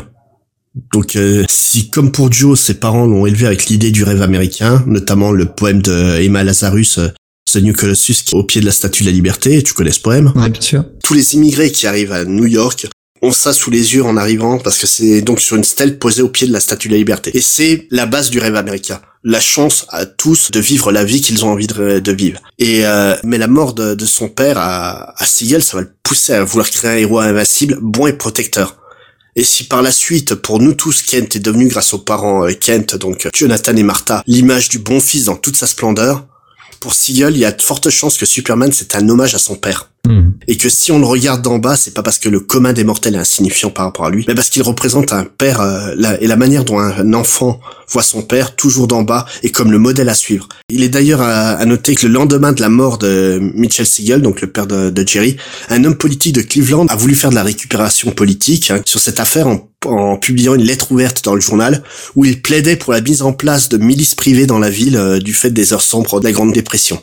Tu sais quel était le nom de, de cet homme? Non Elliot Ness Non, Alexander L. Luther. ah, d'accord. Donc je vois pas ce que ça a pu lui inspirer là pour le coup. Ah bah, ils, se, sont clairement inspirés de toute leur vie pour créer l'ensemble de la mythologie Superman. Ouais. Honnêtement, Superman, c'est vraiment une création d'une vie au con... Euh, enfin de deux vies au complet, quoi. C'est ahurissant. Ils ont vraiment euh, tout synthétisé pour faire un seul truc, quoi. Mais euh, si là je parle des inspirations, en fait, c'est un personnage qui a connu beaucoup de versions différentes grâce à différentes adaptations, n'est-ce pas? Ah oui, on va, beaucoup parler des comics un, petit peu plus tard, mais euh, Superman a existé ailleurs que dans le milieu de la, de la bande dessinée. Et tout d'abord, la toute première adaptation est venue très vite, en 1941, euh, sous la forme d'un dessin animé. Euh, les dessins animés qui sont très très connus, hein, très célèbres, c'est euh, produit par Fleischer. Mm. Euh, alors c'était, alors c'est, un studio qui était très célèbre pour produire des dessins animés à l'époque et Superman représentera leurs derniers travaux d'ailleurs. C'est un autre studio qui reprendra après Fleischer, voilà, la fin de ce dessin animé. Mais Fleischer, on leur doit notamment Betty Boop et Popeye. Mm. Rien moins que ça. Alors c'est euh, donc c'est une, c'est une série de courts métrages animés qui sont sortis en Technicolor par Paramount Pictures et euh, c'était la toute première apparition animée donc de Superman. En tout, il y a eu 17 courts-métrages. Oui. Fleischer a lancé le pilote et 8 dessins animés entre 41 et 42. Et finalement, c'est Famous Studio qui a fini la série entre 42 et 43, qui en, a produit 8 autres. Mais euh, ce dessin animé apporte quelque chose de très important à l'histoire de Superman. Ah, vas-y. Bah en fait, euh, jusqu'à présent, Superman ne savait pas voler, il savait juste sauter. Et c'était tellement relou pour les, animateurs, qu'ils ont décidé, bah on va le faire voler, ça va être mieux. Et du coup, c'est resté. Et ce qu'il faut savoir, c'est que ce dessin animé aussi est un dessin animé qui euh, était basé sur le système de la rotoscopie. Ouais. Donc c'est des mouvements d'une fluidité qui est assez étrange à regarder aujourd'hui. On, on est tellement pas ah, l'habitude d'avoir ça. Moi, je, les ai vus il y a pas longtemps, hein, et euh, enfin, je les avais, je les avais vus petits, et je les ai revus il y a peu, et moi je les trouve superbes. Déjà les, couleurs sont superbes, c'est un technicolor incroyable. C'est vrai que l'animation est un petit peu saccadée, on a un petit peu de mal avec ce type d'animation aujourd'hui, mais euh, faut se remettre dans le contexte de 1941. le rythme était fou sur ces dessins animés quoi. C'était ahurissant, c'était excellent. Hein. Moi, je sais que j'aime par, par, contre, ils sont sortis en plein pendant la guerre, donc euh, c'est vrai qu'ils sont ils sont très très manichéens, ouais. euh, avec le, le, méchant asiatique. Euh, c'est encore une fois, faut les remettre dans le contexte de l'époque. Voilà, de toute façon, c'était tous les super-héros hein, qui subissaient ça, donc. Euh. Alors, faut dire qu'il y a beaucoup d'artistes encore maintenant hein, qui revendissent l'influence directe de ce dessin animé sur leur œuvre. Mmh. Alors, euh, on a notamment euh, Frank Miller, qui a cité les frères Fleischer à la fin de Dark Knight Returns. Mhm. Et sinon, alors euh, là, c'est beaucoup plus évident d'un point de vue graphique. Alex Ross, qui euh, carrément ne se cache pas du tout d'avoir euh, piqué le, design de Superman pour son Superman à lui. Oui, bah c'est visible, oui. Alors ça, c'est la toute première adaptation. Une autre adaptation des années 50 qui a connu, qui a même commencé avant le dessin animé, en fait, c'est l'adaptation radiophonique des aventures de Superman, qui a été diffusée entre 1940 et 1951. Alors entre 42 et 49, la série était diffusée sous la forme d'une série de 15 minutes trois, voire même très souvent cinq fois par semaine. Mm. Et à la fin, euh, les deux dernières années, c'était des épisodes carrément de 30 minutes. En tout, est-ce que tu sais combien d'épisodes ont été produits? Pour une bonne centaine, je présume. 2088. Oh, aïe, aïe, aïe. Ah oui, ça passait cinq fois par semaine Ah. pendant, pendant 10 ans. euh. Et le pire, c'est que c'était enregistré en live euh, les trois quarts du temps, quoi. Ouais, euh, ouais, et euh, alors en tout, donc 2088 épisodes ont été diffusés donc la, à la radio américaine. Alors dans les premiers épisodes, la planète d'origine de Superman, donc, qui était déjà Krypton, est située de l'autre côté du Soleil. C'est Oui. pas du tout une planète très éloignée. C'est assez classique hein, dans la science-fiction la, d'époque. ouais, c'est la notion d'antiterre euh, qu'on retrouve assez régulièrement, notamment dans les romans d'héroïque fantasy science-fiction, euh, Le Tarnier de Gore ou, euh, ou chez Marvel, avec Ou chez Marvel avec euh, comme le personnage de le maître de l'évolution en français qui vit sur une planète de l'autre côté du soleil où il, où il va créer Warlock. Warlock, hein, Warlock qui est créé sur, sur l'autre Terre, ouais. Warlock qui se qu'on verra probablement dans les prochains films autour du Grand de l'Infini. Ce serait pas étonnant. Alors dans l'adaptation radiophonique, hein, pendant son voyage sur Terre, le bébé Kal-El devient un adulte Mm. pendant le voyage et il émerge pleinement de son vaisseau après avoir atterri sur Terre. Et il, est- il a jamais été adopté par les Kent, mais il commence immédiatement sa carrière de super-héros. Alors euh, cette série elle est intéressante pour plusieurs choses, notamment c'est elle qui a introduit la kryptonite, Oui. Euh, le rayonnement qui peut affaiblir et même tuer Superman. Est-ce que tu sais pourquoi ils ont intégré la kryptonite? Pour le rendre plus faible, alors il y a ça, mais il y a un- quelque chose d'encore plus prosaïque en fait. C'était euh, parce que le- en fait ça, ça passait tous les jours hein, et l'acteur euh, au bout d'un moment il devait prendre des vacances. oui. Et donc du coup, euh, quand euh, Superman était euh, affecté par la kryptonite, Superman devenait muet, ce qui permet, euh, en fait, il, poussait plus que des grognements, et du coup, ça permettait d'embaucher un acteur suppléant qui remplaçait la- l'acteur- quand il partait en vacances. Le show radio a aussi permis de créer des personnages qui sont devenus très célèbres dans la mythologie de Superman. hein. Il y a Perry White et Jimmy Olsen qui ont été créés dans le show. Et la fameuse phrase Look up, it's a bird, it's a plane, it's Superman. Elle vient aussi de, de, ce show radio. Et la toute première rencontre entre Batman et Superman, c'était dans ce show. C'était pas dans les comics. En fait, euh, on parle souvent du cross-média comme quoi c'est une euh, chose nouvelle. Non, non. 1940. et euh, c'est marrant, et comme je disais, l'acteur prenait des vacances. L'acteur a été remplacé la dernière année, mais euh, sinon il a fait. euh, donc le show a duré 11 ans, et lui il a fait 10 ans. hein. il a il a joué pendant 10 ans le, le rôle de Superman. Donc je pense qu'on peut dire que c'est lui. Alors j'ai pas j'ai pas noté son nom, mais on, on peut dire que c'est lui qui a, qui a été le Superman le plus longtemps, quel que soit le média. Je sais pas, parce qu'une fois que tu prends le rôle de Superman, tu le lâches plus. Hein. euh. C'est ça. Les acteurs euh, live en savent euh, beaucoup de choses, hein, malheureusement. Alors justement, on en arrive aux acteurs live. Donc euh, on- tu en parlais tout à l'heure, les serials. Ouais. Car euh, en 1948, le premier serial consacré à Superman verra le jour. Euh, donc le tout premier, il s'appelle très sobrement Superman. Mhm. Alors c'est une série de petits films en noir et blanc de 15 parties qui durent entre 15 et 20 minutes. Et le, donc le tout premier acteur à, à interpréter Superman euh, à l'écran, il s'appelle Kirk Allen. Et donc c'est alors on en discutait tout à l'heure, il n'est pas crédité euh, sous son nom de Kirk Allen, il est Mhm. crédité sous le nom de Superman. Bah en fait, Kirk Allen est l'acteur qui jouait le rôle de Clark Kent. Superman, il se joue tout seul, il a besoin de personne. Et donc c'est la toute première apparition live de Superman. C'était diffusé en matinée et en chapitre Ouais. avec, comme tu le disais tout à l'heure, un cliffhanger à, la à chaque fin d'épisode. Pas pour les deux premiers. C'est à partir du troisième épisode qu'il y a un cliffhanger. Alors ce premier serial a eu un énorme succès à tel point qu'un deuxième serial de 15 autres épisodes verra le jour en 1950 Mhm. qui s'appelle Atom Man versus Superman. Est-ce que tu sais qui est Atom Man? Non. Atom Man, dans, cette, dans ce serial, n'est autre que Lex Luthor, qui menace de détruire Metropolis. Clark, Jimmy et Lois sont chargés par Perry de- d'enquêter sur l'affaire. Je n'ai pas vu ces serials, je, je ne peux pas parler de leur qualité, mais en tout cas, c'est assez amusant de voir Lex Luthor aussi qui apparaît pour la première fois. Toujours par euh, Kirk Allen, euh, le Clark Kent. Toujours, ouais, toujours. Mhm. Qui est d'ailleurs Kirk Allen, en fait, euh, c'est la raison pour laquelle il est jamais devenu une célébrité pour avoir joué euh, Superman. C'est justement parce qu'il a joué Superman. En Ouais, fait, ça, ça. ça a foutu sa carrière en l'air. Il a été euh, un peu à la manière de Mark Hamill avec euh, Luke Skywalker, quoi. Il a été marqué par le rôle de Superman. Un autre acteur qui va être marqué par le rôle de Superman, c'est George Reeves. Alors George Reeves, euh, on, on connaît la série Superman des années 50, mais en fait, moi, ce que je ne savais pas, c'est que la série a commencé en- par un film. Superman and the Mole Man, donc c'est un film en noir et blanc euh, qui est sorti en 1951, qui en fait après a été découpé en deux épisodes, euh, qui a servi de pilote pour la série Adventures of Superman, et c'est l'épisode s'appelait The Unknown People. Alors c'est le tout premier long métrage officiel basé sur le personnage de Superman, qui a été tourné en 12 jours en studio. C'était rapide, en fait c'était un galop d'essai parce qu'il voulait faire une série dès le départ, mais il voulait savoir si c'était viable. Et euh, donc George Reeves euh, joue le rôle de Superman et Phyllis Coates va jouer le rôle de Lois Lane qu'elle va le garder tout le long de la série. Alors faut savoir que la série va notamment s'intéresser énormément la relation entre le personnage de Clark et celui de Lois Lane. Les deux acteurs se détestaient cordialement. hein. Alors la série, euh, donc la série télévisée Adventures of Superman va être diffusée entre 52 et 58, va durer 6 saisons et 104 épisodes. Les deux premières saisons en noir et blanc étaient relativement sérieuses, alors que les quatre suivantes en couleur, c'était, euh, c'était la couleur d'ailleurs, c'était une des premières séries à être diffusée en couleur. Elle avait un ton beaucoup plus comique. Ce qui est assez amusant, moi, moi je l'ai vu cette série quand j'étais petit et je me souvenais pas du tout de ça, c'est que aucun des ennemis connus de Superman, comme le S Luthor ou n'importe lequel euh, vilain qu'on connaît actuellement, aucun n'apparaît dans la série. En fait, un des seuls éléments qu'on retrouve dans cette série qu'on connaît encore maintenant, c'est la, c'est la. Le vrai intérêt de cette série réside dans le, le fait que c'est Lois Lane qui recherche en fait à, à découvrir la vraie identité de Superman et elle se doute dès le départ que c'est Clark Kent. Et euh, donc il y a beaucoup de, de quiproquos autour de ça et autour de leur relation amoureuse. Quoi Tu veux dire que c'est pas Snyder avec Man of Steel qui a inventé l'idée d'une Lois Lane qui comprend très vite? Waouh Non, non, non. Ah, Mais c'est je suis vraie abasourdi. colonne, la vraie colonne vertébrale de la série, c'est vraiment ça, c'est la relation entre Clark et Lois. Un petit peu à la manière de ce que de ce qu'on aura dans les années 90 avec la, la série Lois et Clark. Mais là aussi, George Reeves va être très très marqué par le rôle. hein. Ah, il aura une fin assez tragique d'ailleurs. hein. Et euh, mais lui, il se faisait carrément agresser dans la rue pour vérifier s'il était vraiment euh, là- s'il était vraiment capable de résister à tout et n'importe quoi. Donc euh, ça De, de mémoire, il est mort assassiné, je crois, George Reeves. Euh, il y a eu un, il y a eu un film avec Ben Ah, avec Affleck, Ben qui est Affleck dans le rôle. euh, dans le rôle, ouais, autour de ça. Alors la série, elle a été diffusée en France. euh, en, moi, c'est à l'époque où je l'ai vue, en 1987 sur Canal+.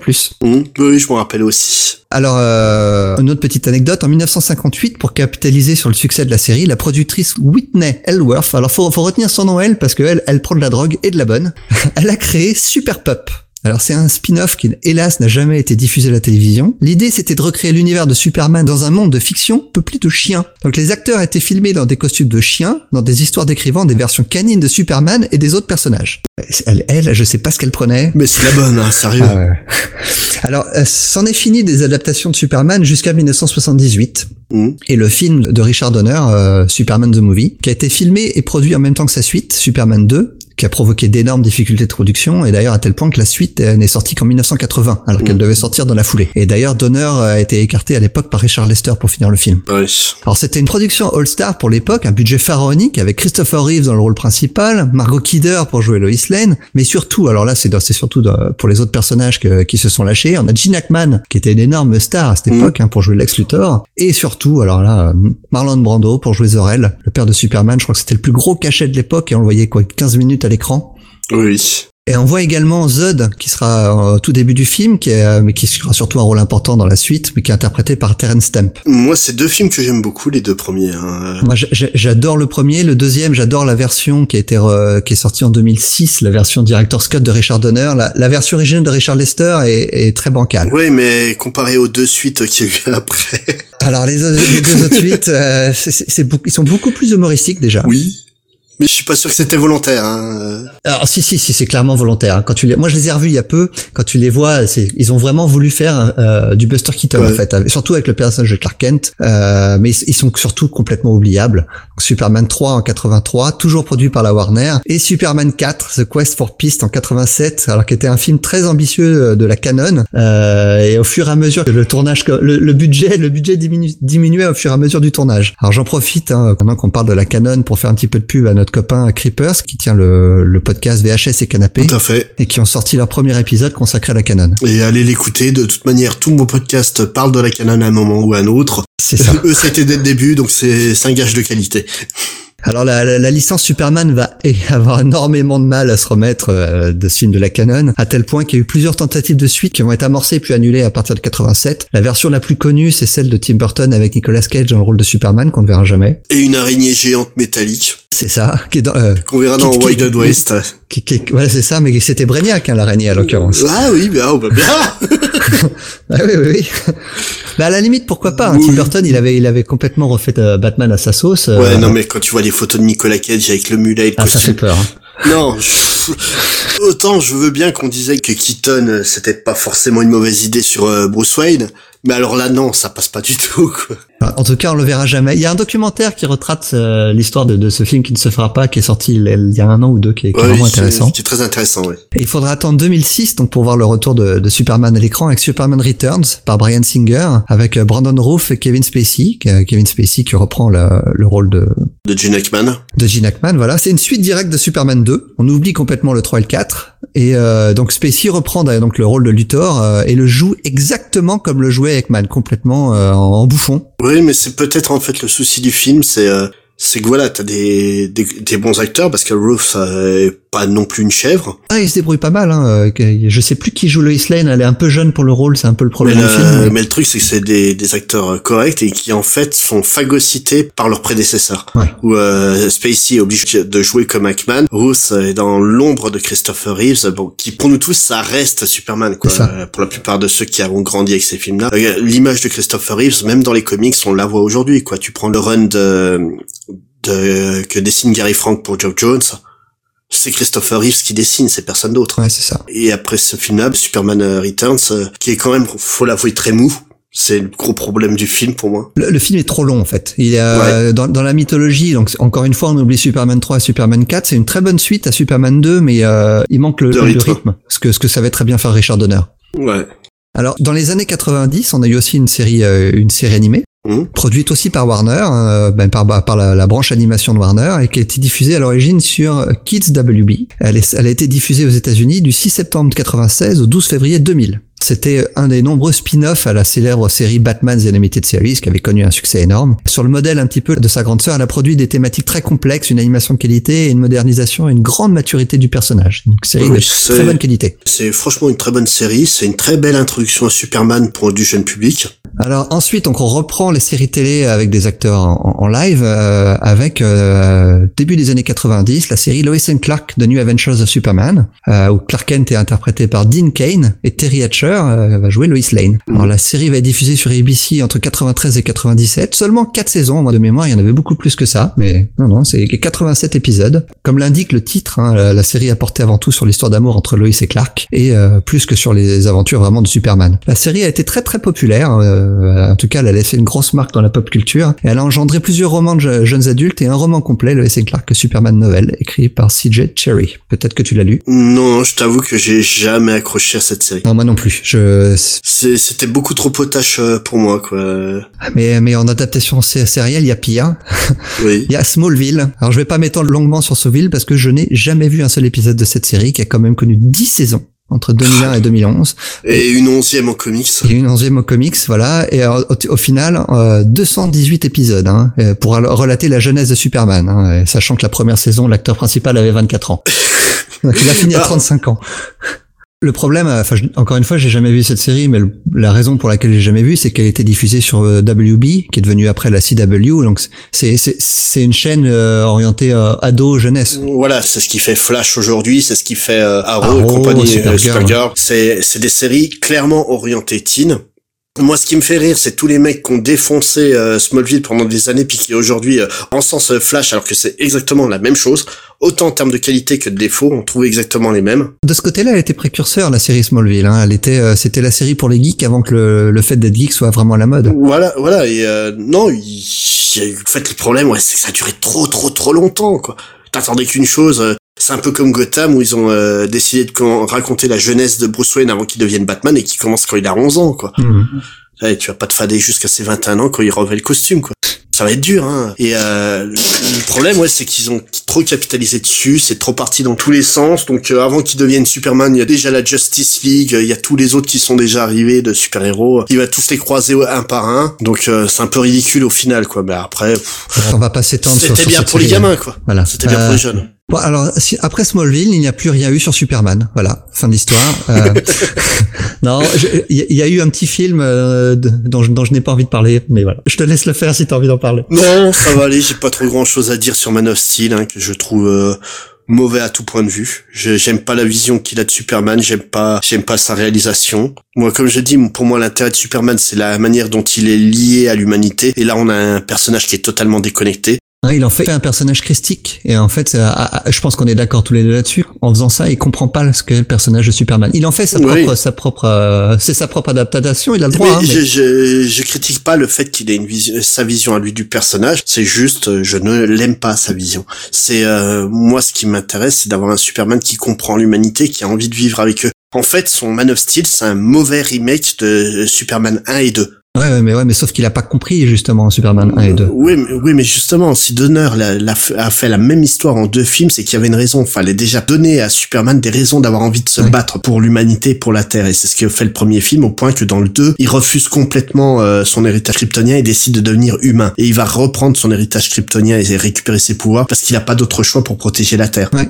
On dit souvent que les films de Donner, c'est grand public et compagnie, mais il y a des véritables thématiques de choix et de sacrifice qui sont beaucoup plus intelligentes que dans le film de Man. Mais après, il a sa vision du personnage, il a le droit, moi ça me parle pas. Bref, passons aux comics. Ah bien, mieux. Parce que l'idée de ce podcast, comme tu le disais au début, c'était d'essayer de faire découvrir aux gens, hein, après une heure et demie maintenant, les, euh, les comics qui nous paraissent importants dans Superman, de faire découvrir, euh, et qu'il a pas, pour l'expliquer qu'il n'y a pas que Red Son dans la vie. Ouais. Alors, on a divisé ça en deux parties. D'un côté, les runs marquants de Superman, ce que tout bon fan de comics doit avoir lu quand il veut s'intéresser à Superman. Mais aussi, à la fin, on, on finira par quelques conseils de comics que personne n'a lu à part nous. Et encore, quand je dis à part nous, c'est à part toi, parce que moi, je les ai lus sur tes conseils Oui. pour aller un petit peu plus loin que les runs vraiment marquants. Mais on va commencer par le run marquant. Et on va s'attacher direct à la période moderne. On va pas trop parler du Golden Age euh, jusqu'au Bronze Age. Alors, à part juste pour mentionner que le- l'existence de la série euh, Superman contre Mohamed Ali, Oui. qui a, fait sensation à l'époque, hein, parce que Mohamed Ali c'était la superstar euh, de la Mhm. boxe. Contre Cassius Clay en français, attention. Ah, alors ça, moi, on en a parlé tous les deux. Je trouve ça scandaleux parce que, Mohamed Ali re- refusait temps, viscéralement pour la tête de Cassius Clay à cette époque-là. hein. Je sais, mais autre temps, autre mœurs, quand même, c'est rigolo. Mais, mais oui, c'est c'est un excellent one-shot, hein, euh, dessiné par Neil Adams d'ailleurs. Ouais. Je sais plus qui était au scénario. Oh, ça doit être Neil, euh, il me Est-ce semble. qu'il y a vraiment un scénario d'ailleurs? Bah, C'est assez, c'est assez basique. Hein. C'est assez basique, des aliens veulent voir euh, les deux plus grands combattants de la Terre, donc euh, Mohamed Ali et Superman se foutent sur la gueule, donc il les emmène sur une planète euh, à soleil rouge pour que les deux soient égalité, et Mohamed Ali défend Superman. Voilà, spoiler alert. Et donc on va se focaliser donc sur le Superman après 1985 parce qu'en 1985 DC a complètement rebooté son univers avec Crisis on Infinite Earth et euh, Superman va pas échapper à la règle et va être rebooté par John Byrne. Alors d'abord on va euh, je, je vais expliquer qu'il faut qu'on va distinguer deux types de séries. Les séries ongoing qui définissent la continuité du personnage à l'époque de leur publication et à côté de ça en parallèle il y a la publication de mini ou de maxi séries qui sont souvent en continuité qui peuvent être aussi des Elseworlds qui permettent de raconter des histoires complètement débridées de Superman, complètement en dehors des règles éditoriales. Alors si un auteur veut raconter une histoire de Superman corps de l'espace, il peut. Euh, il y en a pas eu à ma connaissance, mais c'est pas impossible que ça arrive un jour. En fouillant bien, je suis sûr qu'on la trouve. Mais il y a trop de publications Superman pour qu'on Voilà, c'est ça.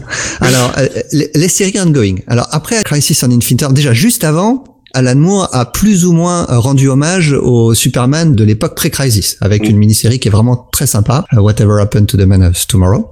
Oui. Donc après Crisis on Infinite Earth, l'histoire et les origines de Superman vont être complètement réimaginées, euh, rendant presque toutes les apparences de Superman dans l'âge d'argent complètement obsolètes, euh, à tel point que euh, tout le casting autour de Superman, mais aussi la galerie de méchants, ont été redéfinis dans un cadre beaucoup plus moderne. Euh, la différence la plus notable, qui est toujours vraie aujourd'hui, c'est que les parents adoptifs, euh, les Ken, sont toujours en vie, alors qu'ils Oui. étaient morts euh, avant Crisis. Alors c'est John Byrne qui va s'atteler à réinventer Superman en 86, et il va lancer une mini-série événement en six épisodes qui s'appellera Man of Steel. Il y a eu beaucoup de changements avec Man of Steel, ça a dû faire un choc au lecteur de l'époque parce que un des défauts qu'on reprochait à Superman euh, avant cette série, c'était qu'il était trop fort par rapport au reste de l'univers. Du coup, Byrne va en faire un personnage moins fort, moins vulnérable, et il va s'intéresser beaucoup plus à sa vie de terrien et moins à des histoires d'extraterrestres Mhm. qui, qui étaient très courantes au début des années 80. Mais il va changer également d'autres personnages, hein, notamment Lex Luthor, qui était un, un scientifique fou et qui va devenir un businessman mégalomane. Oui, euh, moi le truc qui m'a marqué aussi avec Man of Steel, c'est qu'il a assombri l'humeur de Superman aussi. Ouais. Moi je, je pense notamment à la scène où euh,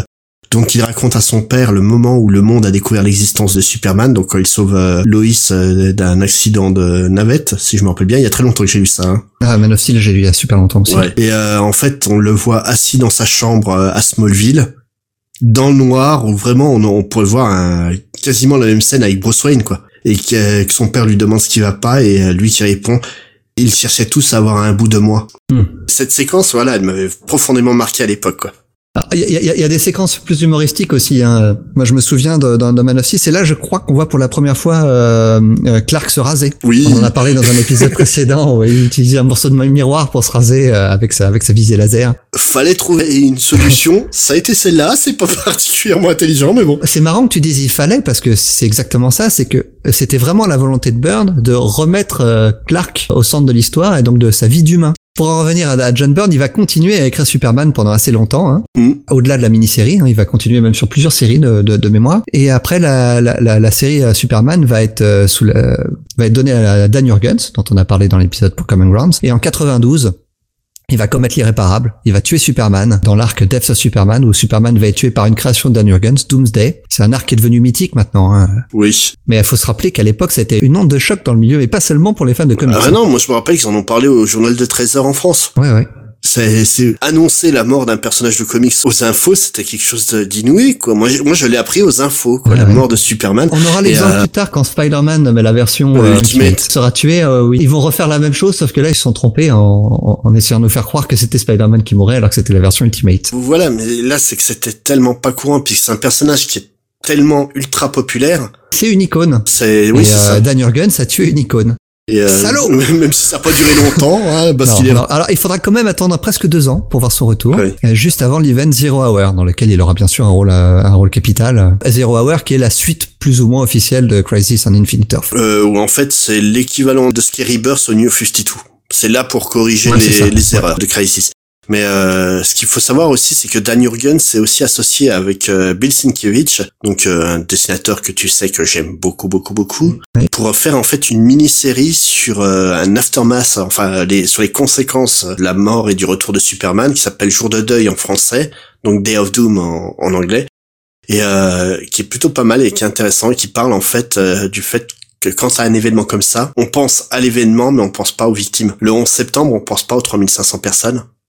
Si on pense à, deux immeubles qui se sont effondrés. Et euh, ça a été créé en 2004, donc euh, vraiment en réponse à mon avis au 11 septembre, et puis euh, en prenant l'analogie avec la mort de Superman exprès. quoi. Hmm. Et ça vaut le coup, c'est pas c'est pas un chef-d'œuvre, mais ça vaut le coup d'être lu quand même. Alors tu parlais de catastrophe, mais il y en a une autre de catastrophe auquel on n'a on pas encore parlé, mais c'en est, c'en est vraiment une. Hmm. Le retour de Superman. Oui. Il revient avec une coupe mulet. Et ça, si c'est pas une catastrophe. Parce que quand on revient du monde des morts chez DC, on revient avec une coupe mulet. Tu sais très bien que les cheveux ils continuent de pousser dans ton cercueil. C'est vrai, c'est vrai. Alors, euh, et, et avec sa, avec sa coupe mulet horrible, il va épouser Lois en 96. oui. Alors, pour continuer dans les runs marquants, personnellement, moi, j'ai beaucoup de mal avec la fin des années 90. Oui, pareil. J'ai survolé euh, euh, vite fait. Hein. J'ai pas lu euh, les Superman électriques, j'ai pas pu. Bah c'est ça, ouais. C'est parce qu'à cette époque-là, Superman perd ses pouvoirs pour devenir un être d'énergie, et euh, c'est pour ça qu'on l'appelle le Superman électrique. Même si je crois qu'il est jamais défini comme ça dans les comics. Hein. Mm, Non, non. Et euh, et t'as aussi le Superman Blue et le Superman Red. Bah le Superman Blue, c'est le Superman électrique. Le Superman Red, je sais même pas, je je sais même plus Bah, c'est c'est le pôle positif et le pôle négatif de Superman. Et c'est l'union des deux qui donne Clark Kent. C'était. Et D'ailleurs, Clark Kent, quand il n'a pas son, son, son, son costume, son costume bleu électrique, le, pro, le, le- c'est un costume, de, c'est un costume de containment. Je sais Ouais. pas comment on dirait en français pour le contenir qui De rétention. contenir. voilà, de rétention. Et quand il est en Clark Kent, il n'a aucun pouvoir. Mhm. Euh, c'était une ah, sur le papier ça marche bien mais les histoires étaient pas bonnes moi les Non, petites non. histoires que j'ai lues de cette ça- c'était vraiment pas bon. Puis même, voilà, le problème de ça, c'est que quand tu changes le concept euh, totalement d'un personnage, c'est que c'est plus le personnage que t'as envie de lire. Si je te fais, je sais que t'aimes beaucoup Batman, si je te propose une histoire où Batman décide d'arrêter d'être justicier pour devenir jongleur euh, au Cirque Ouais. Ça t'intéresse pas, quoi.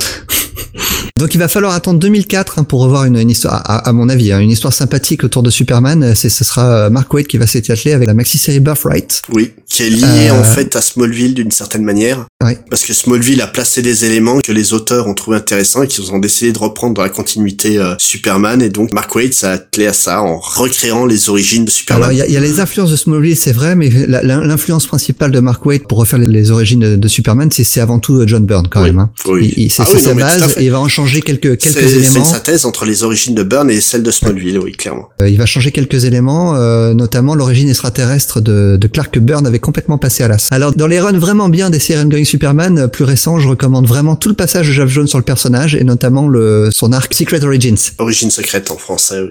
Mais tout le run de Jeff Jones, comme souvent avec Jeff Jones, c'est euh, c'est vraiment de qualité. hein. Moi j'ai adoré son Last Son of Krypton, qui est un hommage direct, euh, bah, qui a écrit avec Richard Donner, hein. Ouais.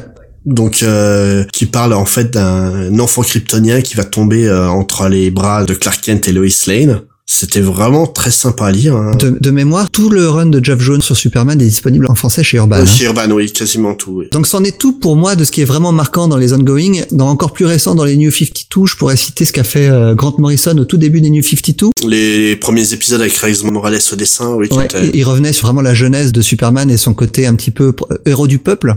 Mmh. C'était des bons épisodes, mais c'était complètement en décalage par rapport à ce qu'il faisait dans les New 52. Du coup, ça a pas duré très longtemps. Ouais. Bah, euh, globalement, les New 52 ont été très mauvais sur euh, Sur Superman, oui. sur Superman. Et dans Rebirth, donc les, les séries actuelles, moi j'aime beaucoup ce que fait Dan Jurgens en ce moment. Euh, c'est très proche de ce qu'il faisait dans les années 90. Donc on va passer aux Au, au, mini-séries au mini, au maxi-série. Donc comme je le disais, le but de ces histoires, c'est de raconter Superman complètement en dehors de la continuité. Alors euh, là, là, vraiment, on a parmi les meilleures histoires de Superman jamais écrites. Depuis les années 80, il y en a eu une flopée de très bonnes histoires. Alors la liste que je vais vous faire, là, elle est pas du tout exhaustive. hein. ça montre justement nos choix à nous personnels. hein. Oui. Il y a plein d'autres histoires très très bien, mais là on veut vraiment vous présenter celle qu'on adore tous les deux. Alors moi la, la celle que je mets au, au firmament, au top du top, c'est All Star Superman, Mhm. maxi série en 12 épisodes par Grant Morrison et Frank Kitley, qui est sorti en 2005. Alors Grant Morrison, lui, ce qui l'intéresse, c'est de revenir au Superman pré-crisis.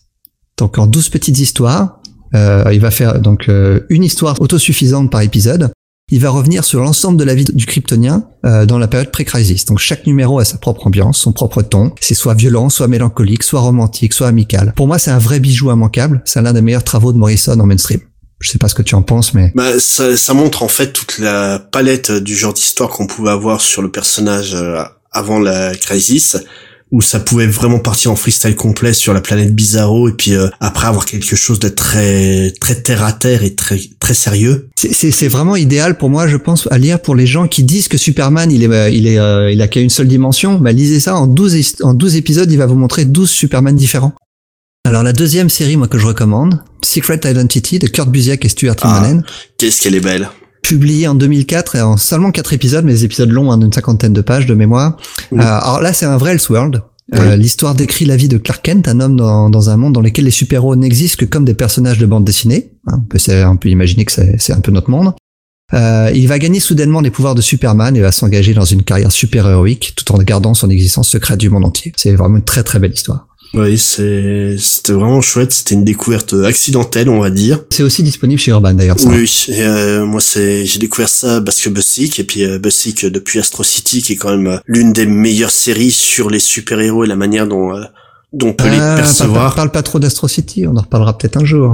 Oui, mais voilà, dans donc Busick, forcément, je je- j'ai foncé sur la dessus. Je m'attendais pas du tout à ce que j'ai lu et c'était génial, quoi. C'est vraiment brillant, c'est touchant et sans parler de Superman, il comprend Superman beaucoup mieux que ceux qui ont travaillé sur Superman ces dernières années. C'est ça. Alors tu parlais de séries touchantes. Là, je, je pense qu'on va faire encore plus fort. Superman for All Seasons, une mini-série en quatre épisodes publiée en 1998 par Jeff Lobb et illustrée par Tim Sale, hein, donc le- Voilà. le, duo qui est devenu très célèbre pour, pour ses, T'as tout histoires dit, de tu Batman. peux arrêter. c'est vous acheter, c'est tout.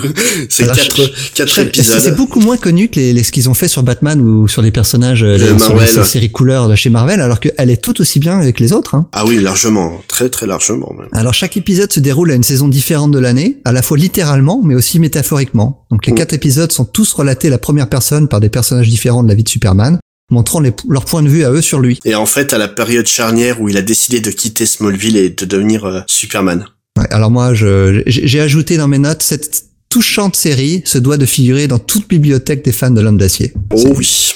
Euh, alors, là, on arrive sur des séries un petit peu plus récentes que, que je trouve un petit peu moins fortes, mais qui sont néanmoins intéressantes. J'ai Superman Earth One, Oui, très très bien. De roman graphique, euh, ouais, roman graphique publié dans la série DC Earth One, donc écrit comme tu le disais par Straczynski, avec Shane Davis au dessin, des dessins superbes. Alors là, c'est une remise à jour moderne de l'origine de Superman, racontée dans une continuité distincte, hein, celle de Earth One. Mhm. C'est le point d'introduction facile pour tous les nouveaux lecteurs. En fait, le concept de Earth One, c'est de proposer à certains auteurs de réécrire les origines d'un personnage en se foutant complètement de la continuité. Ils peuvent faire ce qu'ils veulent. C'est exactement ce qu'ils avaient fait avec euh, le concept All Star pour All Star Superman et All Star Batman à l'époque. Ils ont repris ça donc euh, avec le concept de Earth One. On a des très très bonnes séries. Le le Earth One Batman est très cool. Le Wonder le Woman est est sympa. très sympa aussi. Le, le Teen Titans est un petit peu moins bon, mais il reste agréable. Et la dernière série que j'ai notée, hein, c'est alors là je vous, je vous renvoie à notre épisode pilote, euh, Superman American Alien, une mini-série en 7 épisodes par Max Landis et avec sept dessinateurs différents qui revient sur la jeunesse de Superman. Pour moi c'est un- c'est devenu un classique. Je crois qu'on en a déjà parlé. Hein. Voilà. Mais sinon, moi, je rajouterais juste Kingdom Come, qui est un de mes comics euh, fétiches. Par Kurt Busiek au scénario. Bon, je plaisante. voilà, tout à fait. hein, Mark Wade et, et Petit Alex clin Ross. d'œil à nos copains des GG. Salut Michel, si nous écoutes. C'est euh, donc euh, Kingdom Come, c'est clairement une des meilleures séries, euh, on va dire sur l'univers d'essai en général, qui voit une version vieillissante et cynique du, Ouais, du monde de désabusé, l'essai. j'allais dire. Ouais. Et euh, justement de la place de l'espoir et de Superman dans ce monde-là, euh, quelle est vraiment sa place. Et c'est super intéressant. Ce qui me fait rire jaune, on va dire, c'est que c'est euh, bah, tout comme euh, Alan Moore avait créé les Watchmen en réaction aux héros qui devenaient de plus en plus sombres et que ça le- déplaisait euh, fortement. Là, Kingdom Come, c'est un monde qui se plaint qu'en fait les héros deviennent cyniques, désabusés et violents. Et tout le monde retient, oh c'est cool, c'est- cynique, désabusé et sombre. non mais c'est justement, ça s'en plaint. Faut arrêter. Mais voilà, après une fois que vous avez lu tout ça, déjà vous avez lu vraiment l'essentiel euh, des bons trucs à lire euh, sur Superman. Il y a Dans, bien sûr dans- dans les séries sympas, j'en ai deux autres. Moi, j'ai euh, la, la mini-série Lois et Clark qui est euh, juste avant la fin des Ouais. New 52 qui lance Rebirth, qui est, qui est à lire si on veut se, si on veut se lancer dans, dans Superman maintenant. qui est sympathique, oui. Ouais, euh, par, toujours par Dan Jurgens au scénario. Euh, et puis une autre série, Elseworld, je sais même pas si c'est un Elseworld. C'est, plutôt un- une, une mini-série indépendante, Le Lutteur par Brian Azzarello et Lee Barmero, qui est, une, qui est une série qui est plutôt sympa. Je suis pas fan de, de leur boulot ensemble, mais euh, c'était correct, oui. Il y a de quoi faire finalement hein, quand on veut lire du Superman, mais euh, mais alors là c'est les c'est les, les trucs très connus, très faciles à trouver même en français. Maintenant tu vas nous faire quelques suggestions bah, pour les lecteurs en VO d'épisodes particuliers qui sont moins connus. Euh, ben, on va déjà commencer par le Action Comics 554 Ah oui. que je t'ai fait découvrir. Ah ouais, tu m'as même fait acheter. Et Est-ce que tu t'en plains Ah bah non, il est, il est- il est très bien dans ma collection. Il va peut-être même finir en mur celui-là. Donc euh, cet épisode qui s'appelle If Superman Didn't Exist, aussi simple que ça, si Superman n'existait pas, ça raconte l'histoire euh, de notre Terre, mais notre Terre qui a été euh, modifiée par des aliens. Envahi même, plus que modifié. Oui, bah à la base modifiée pour nous empêcher d'avoir toute forme d'imagination. Ouais. Et justement, ils en profitent pour venir des décennies plus tard pour nous envahir, une fois que l'humanité n'est plus une menace euh, au niveau de la violence et de l'imagination. Et de deux jeunes garçons, donc un certain Jerry et un certain Joe, demande qui c'est. voilà, qui eux en fait euh, ont dans la tête cette histoire sur un homme qui va les protéger, les sauver au dernier moment. Et vraiment, c'est une histoire sur l'espoir, sur le droit au rêve, et c'est vraiment mais superbe. C'était deux mémoires écrites par euh, Dick Giordano et euh, Jill Kane au dessin. C'est Mark Wolfman au Giordano, c'est l'éditeur, mais Mark Wolfman est le, est le scénariste. Ouais. C'est vraiment une euh, super histoire qui mérite le coup d'œil avec un petit hommage à- au duo rival euh, de Ah ouais, la dernière case avec l'hommage à Joe Simon et, euh, et Jack Kirby. mais euh, vraiment ça ça mérite un coup d'œil, c'est c'est un petit épisode tout simple, c'est pas le C'est un peu daté. Enfin, moi, j'ai j'ai acheté le single euh, qui est d'époque. Alors, euh, effectivement, Mhm. les, les couleurs sont un peu datées, le papier était un peu passé, mais le ça se lit très bien. Hein. Ouais, c'est voilà, c'est faut pas être allergique à la narration à Il l'ancienne. date de 1984, donc c'est juste avant Crisis. Euh, après, on va passer donc, euh, bah, tu aimais beaucoup John Byrne, donc on va parler de Superman et Batman Generation, notamment le, le premier volume. Ils en ont fait trois volumes, Voilà, mais le premier volume, c'est le plus ancien qui date de la fin des années 80 de mémoire. 99. Ah, non, exactement. non, 99, d'accord. Je voyais ça plus, euh, plus Ouais. ancien que ça. Non, non. Et euh, en fait, Superman Batman Generation, c'est un concept où euh, on va raconter l'histoire de Batman et de Superman à travers le temps. Et à chaque segment, il correspond à une décennie qui commence de 39 et qui finit en 2029, euh, si je me rappelle bien. Il y a un petit moment que j'ai pas lu. Hein. C'est- Ouais, c'est ça, oui, ça commence, euh, ça commence en 39. En 39, avec la première rencontre entre Batman et Superman pour combattre le Ultra Humanite. Dans la, dans la, dans la première génération, et c'est ça, ça commence en 39. Je crois que le, le deuxième commence en 42.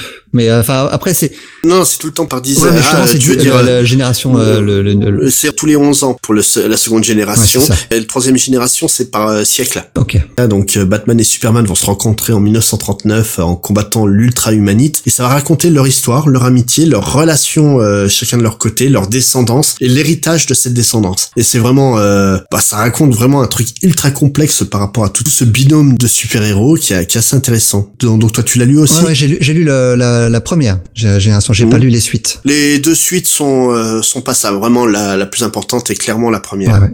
Ah, c'est, euh, c'est vraiment des très bonnes histoires qui sont à chaque fois racontées dans l'ambiance de, des comics qui étaient écrits à l'époque. Donc quand, euh, Voilà. quand l'histoire se passe en 59, le comics est écrit comme s'il avait été écrit en 59 dans le style de l'époque et dessiné aussi. Et là, les personnages vieillissent avec le temps. hein. Le personnage de, Ah, c'est un vrai Elseworld, de hein. Batman euh, 99, c'est c'est pas euh, Bruce Wayne qui a toujours le même âge qu'en 39. Et euh, le truc, c'est que voilà, le Elseworld que, que ça propose, ça propose de super bonnes idées, moi je trouve. Ouais, non, c'est, c'est, c'est vraiment chouette. Même en VO, il est difficile à trouver. Alors en VF, je sais pas si on le trouve. non, non, il est introuvable en VF. C'est dommage parce que ça, euh, ça, Urban pourrait vraiment le sortir. Hein. Le problème, c'est que tout ce que je vais proposer là, en VF, tu ne le trouveras pas. Même en VO, hein, tout ce que tu proposes là est difficile à trouver. Le Action Comics 554, tu vois, je possède l'anthologie Superman euh, qu'a fait Urban. Honnêtement, il méritait totalement sa place dedans, puis il l'est pas. Ouais, d'accord. Même comme ça, tu prends euh, là, on part quand même sur du, du relativement vieux. La, la série dont j'ai envie de parler après, c'est quand même euh, bah, aussi une saga écrite par euh, John Byrne et Jerry Ordway, donc euh, la Supergirl saga. Donc Superman euh, volume 22, numéro 21 et 22, Adventure of Superman 444. Et tout simplement, ben c'est simple, Supergirl est mort durant une Crisis on Infinite Earths. Alors qui peut être cette étrange demoiselle qui vole dans le ciel et qui euh, et qui se bat contre Superman? C'est justement ce que Superman va essayer de comprendre. Et il va découvrir en fait beaucoup de choses par rapport à ça. Et va être obligé de faire l'un des pires choix de sa vie. Euh, Il y, a, il y a ça, c'est très très très dur pour lui et il va avoir du mal à s'en remettre, j'imagine après coup. Et euh, en plus, euh, ces épisodes sont très violents. Il y a des scènes très Ah oui, non. graphiques pour l'époque. Ouais, moi que moi, que- moi qu'on me dit que c'est gentil, euh, Superman, j'ai pas l'impression d'avoir lu les mêmes séries que quoi. Parce que là, Burn, ouais, il y a pas été le même. Ah ouais, bah, euh, bah, on est dans une version, euh, dans- une terre alternative dans laquelle Batman, euh, Al Jordan et enfin pas Batman justement, Bruce Wayne, Al Jordan et euh, Oliver Queen sont des sont des héros mais ne sont pas des super héros Mhm. et ils ont un destin funeste. C'est très très graphique ce qui Ouais, leur arrive. Hein. Et puis, et puis le choix que va faire euh, Superman à la fin euh, concernant ça, ça surprend, hein, tu vois. Mais d'un côté, tu vois, c'est pour ça que je râlais, je râlais pas trop sur le choix final de que fait Superman dans Man of Steel. Puisqu'il l'a fait avant dans les comics. Et des plus d'une fois. Bon, Euh, on, non, on mais spo- on spoil de toute façon, personne n'ira ces Voilà. épisodes. c'est c'est euh, le geste qu'il commet à la fin de, de Man of Steel, euh, donc le film de Snyder. C'est un geste qu'il a déjà commis plus d'une fois dans les comics. Oui, ça fait mal au cœur de le voir à chaque fois faire ce choix, mais en fait, c'est un choix qu'il fait quand il n'a pas d'autre alternative. Mais là, la manière dont c'est fait euh, dans euh, la, euh, la Supergirl saga, c'est d'une froideur et, et d'un cynisme qui est... Ah, ça, ça, ça m'en donne des surfroides encore. En autre série de, on va dire classique, toujours avec euh, Jerry Ordway, on va parler d'Adventure of Superman euh, 476, 478 et Action Comics euh, 663, 664 et Superman 54, 55. Donc vous aurez compris ce numéro. Donc c'est une euh, saga euh, qu'on appelle Time and Time Again, écrite par euh, Jürgen euh, Stern et Ordway. Donc euh, trois grands noms de Autour de Superman, oui. Ouais, voilà, euh, Stern, Ordway, euh, Jürgen, c'est quand même les artisans de la mort de Superman aussi, quoi. Salaud Euh, et là, ça raconte l'histoire d'un Superman perdu à travers le temps et qui va faire des bons à travers le temps et essayer de retrouver sa place à notre époque. Alors là, tu t'imagines que tu m'as fait plaisir quand tu m'as recommandé ces épisodes. Tu sais pourquoi? Non, vas-y. Parce qu'il va rencontrer la Bah Légion oui. à plusieurs Eh oui. reprises. Trois fois, normalement, si je me souviens bien. Ouais, c'est ça, c'est ça. Mais mais pas seulement, il va pas seulement dans le futur, il va aussi dans le passé, notamment Chez les dinosaures. notamment dans le gâteau de Ouais. Varsovie. Et il va aussi voir les dinosaures. ouais. Bizarrement, le gâteau de Varsovie m'a plus Ouais. marqué. Mais, bah, disons que le problème, c'est que l'épisode sur le, sur les dinosaures est tellement campi que ça fait, un- ça fait un peu mal vieillir le, Bah, en, en plus, il, vi- il vient tout de suite après celui sur le Ouais. gâteau. Et euh, moi, je les ai enchaînés. Et euh, pour le coup, j'avais j'avais la petite boule dans la gorge après avoir fini sur, sur le gâteau, celui sur les dinosaures. Je sais pas si justement ils ont fait ça pour refaire un. Euh, pour calmer le jeu, je pense. Ouais, ouais, c'est possible. Mais euh, mais quand quand tu les enchaînes comme moi, c'est oh là là, qu'est-ce qu'ils nous font là mais, mais le, le truc, c'est que j'aime beaucoup cette saga, hein, donc qu'on appelle Time and Time Again. Et puis à mon avis, je suis pas tout seul. J'ai l'impression que certains, euh, Grant Morrison a beaucoup aimé aussi quand il a essayé de ramener Bruce Wayne. euh, Ouais, C'est euh, en fait, ouais, c'est plus, ou, pas mal, ouais. c'est plus ou moins le concept qu'a utilisé Morrison pour le retour de Bruce Wayne à travers le temps euh, pour euh, reprendre sa place de Batman suite Eh, à. eh ben, j'a- j'adore Morrison, j'adore Batman, mais j'ai préféré Time and Time Again. Non, moi largement aussi. C'est vraiment mieux que le retour de, de Bruce Wayne. hein. C'est, c'est, pire, c'est que c'est quasiment pas connu. C'est, c'est galère à trouver. Un truc un peu moins galère à trouver. On va parler de Sp- Spilling Bullets. De Dematteis et Eduardo Barreto au, au Ah, il, dessin. va être, il va être édité très prochainement en VO, en TP d'ailleurs celui-là. Bah, je sais qu'il y a quelques années était sorti un, un volume qui reprenait beaucoup de Elseworld de Superman, et ils avaient fait pareil avec euh, Batman et qu'il était dedans. Donc là, comme je viens de le dire, c'est un Elseworld, donc un monde alternatif, où le changement, c'est contrairement à Red Son où euh, la navette de, de Clark Kent, euh, enfin de Kal-El tombe en Russie communiste, là, la capsule de Kal-El va tomber sur une ville qui s'appelle Gotham, il va être adopté par euh, un couple de milliardaires qui s'appelle... euh, Les Wayne. c'est qui s'appelle Thomas et Martha Wayne. Et euh, justement, un jour, il va voir euh, un film au cinéma alors qu'il est enfant et un type va tuer ses parents et euh, suite au choc, sa rayon thermique va se déclencher, il va tuer l'assassin de ses parents. Le choc de, de cette mort brutale va le hanter en- au point de le transformer en, en Batman. Mais vraiment, là, on a donc euh, Clark Kent qui est réellement Bruce Wayne et Batman en même temps, avec un côté gritty et justement, il va rencontrer une jeune journaliste euh, idéaliste qui s'appelle euh, Lois Lane qui va lui faire comprendre que ses pouvoirs peuvent être utilisés autrement qu'en dégommant la gueule à tous les criminels de la ville. Ce que j'ai trouvé vraiment vraiment chouette dans cette série, c'est que Ba- Batman, enfin Bruce Wayne s'en veut pour la mort de ses parents parce Oui. qu'il, euh, mais ce qu'il il était impuissant. Oui. Mais euh, ce qui est vraiment bien dans celle-là, c'est que euh, non seulement il s'en veut de la mort de ses parents, mais lui il est pas impuissant. Hmm. Donc il aurait pu l'empêcher. Oui, c'est d'autant plus fort son le, le fait qu'il choisisse l'identité de Batman et qu'il devienne un, un salopard. Hein. Et le, le truc, c'est que ça fourmille d'idées, mais hyper intéressantes. Le- la nouvelle identité du Joker, elle est folle. Ouais, ouais. C'est, c'est vraiment, c'est, pour moi l'un des meilleurs Elseworlds euh, qui, qui existent autour de, de Batman. Mais Tu, tu enfin, l'as pas de- dit, mais le, le scénariste, c'est, c'est De Matteis, qui est un, qui est un excellent Ouais. scénariste de comics. Euh, moi, j'adore. euh, Et là, il a fait un super boulot. Et c'est pareil, c'est une histoire qui est pas connue du tout, alors Ouais. qu'elle est vraiment, vraiment bien. Non, et je suis désolé, même si je t'ai dit que, je, cra- je craignais pas Redson, elle mérite largement mieux Mm. que euh, d'être considérée que Red- Redson elle est tellement mieux, Ouais. mieux écrite, puis en, et en, en, en quatre fois moins de pages, quoi. Ouais, ouais, je crois que ça fait 80 pages en tout. Ouais, c'est vraiment une super histoire. Et autre peu, là, c'est un, un épisode d'une autre série euh, que Superman. C'est la série euh, Hitman euh, de Garth Ennis et John McCrea, Ouais, le Donc, numéro euh, 34. de How They I Sing. Donc, où, euh, Alors, c'est un épisode, genre, juste un numéro. Hein. Ouais, Enfin, c'est ça, c'est vraiment un épisode, un un seul- numéro. C'est euh, une histoire en juste un épisode. Et Autocontenu. une- voilà et c'est en fait juste le héros de Hitman qui va rencontrer euh, Superman sur un Sur toit de Gotham toit, ouais. euh, et ils vont discuter tranquillement et c'est brillant. C'est absolument génial. Ah bah, il, il se- il ne se passe absolument rien. Ils ne font que discuter.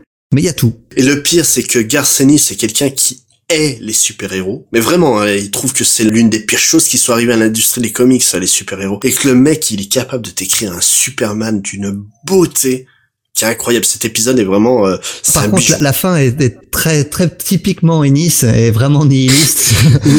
Bah, disons que toi qui connaissais pas euh, Hitman, Mais en fait, je, je, je le connaissais sans le connaître, je le connaissais de réputation, mais j'avais jamais rien lu autour de lui. Et, mais du coup, je, me, je le trouvais un peu gentil. et puis là d'un coup tu fais ah ouais c'est, brillant, cet épisode est brillant de bout en bout quoi.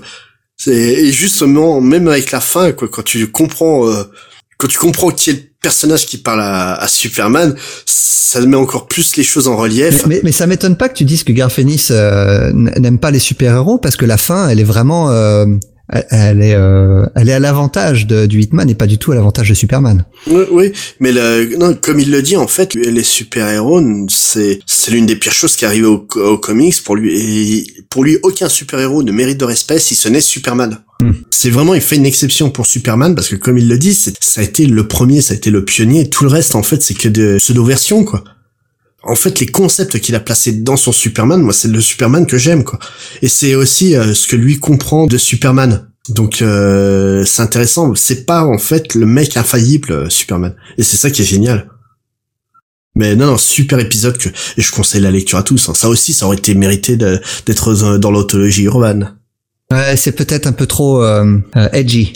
Oui, je pense, c'est surprenant. Mais non, non, vraiment très très très très bel épisode que je conseille fortement.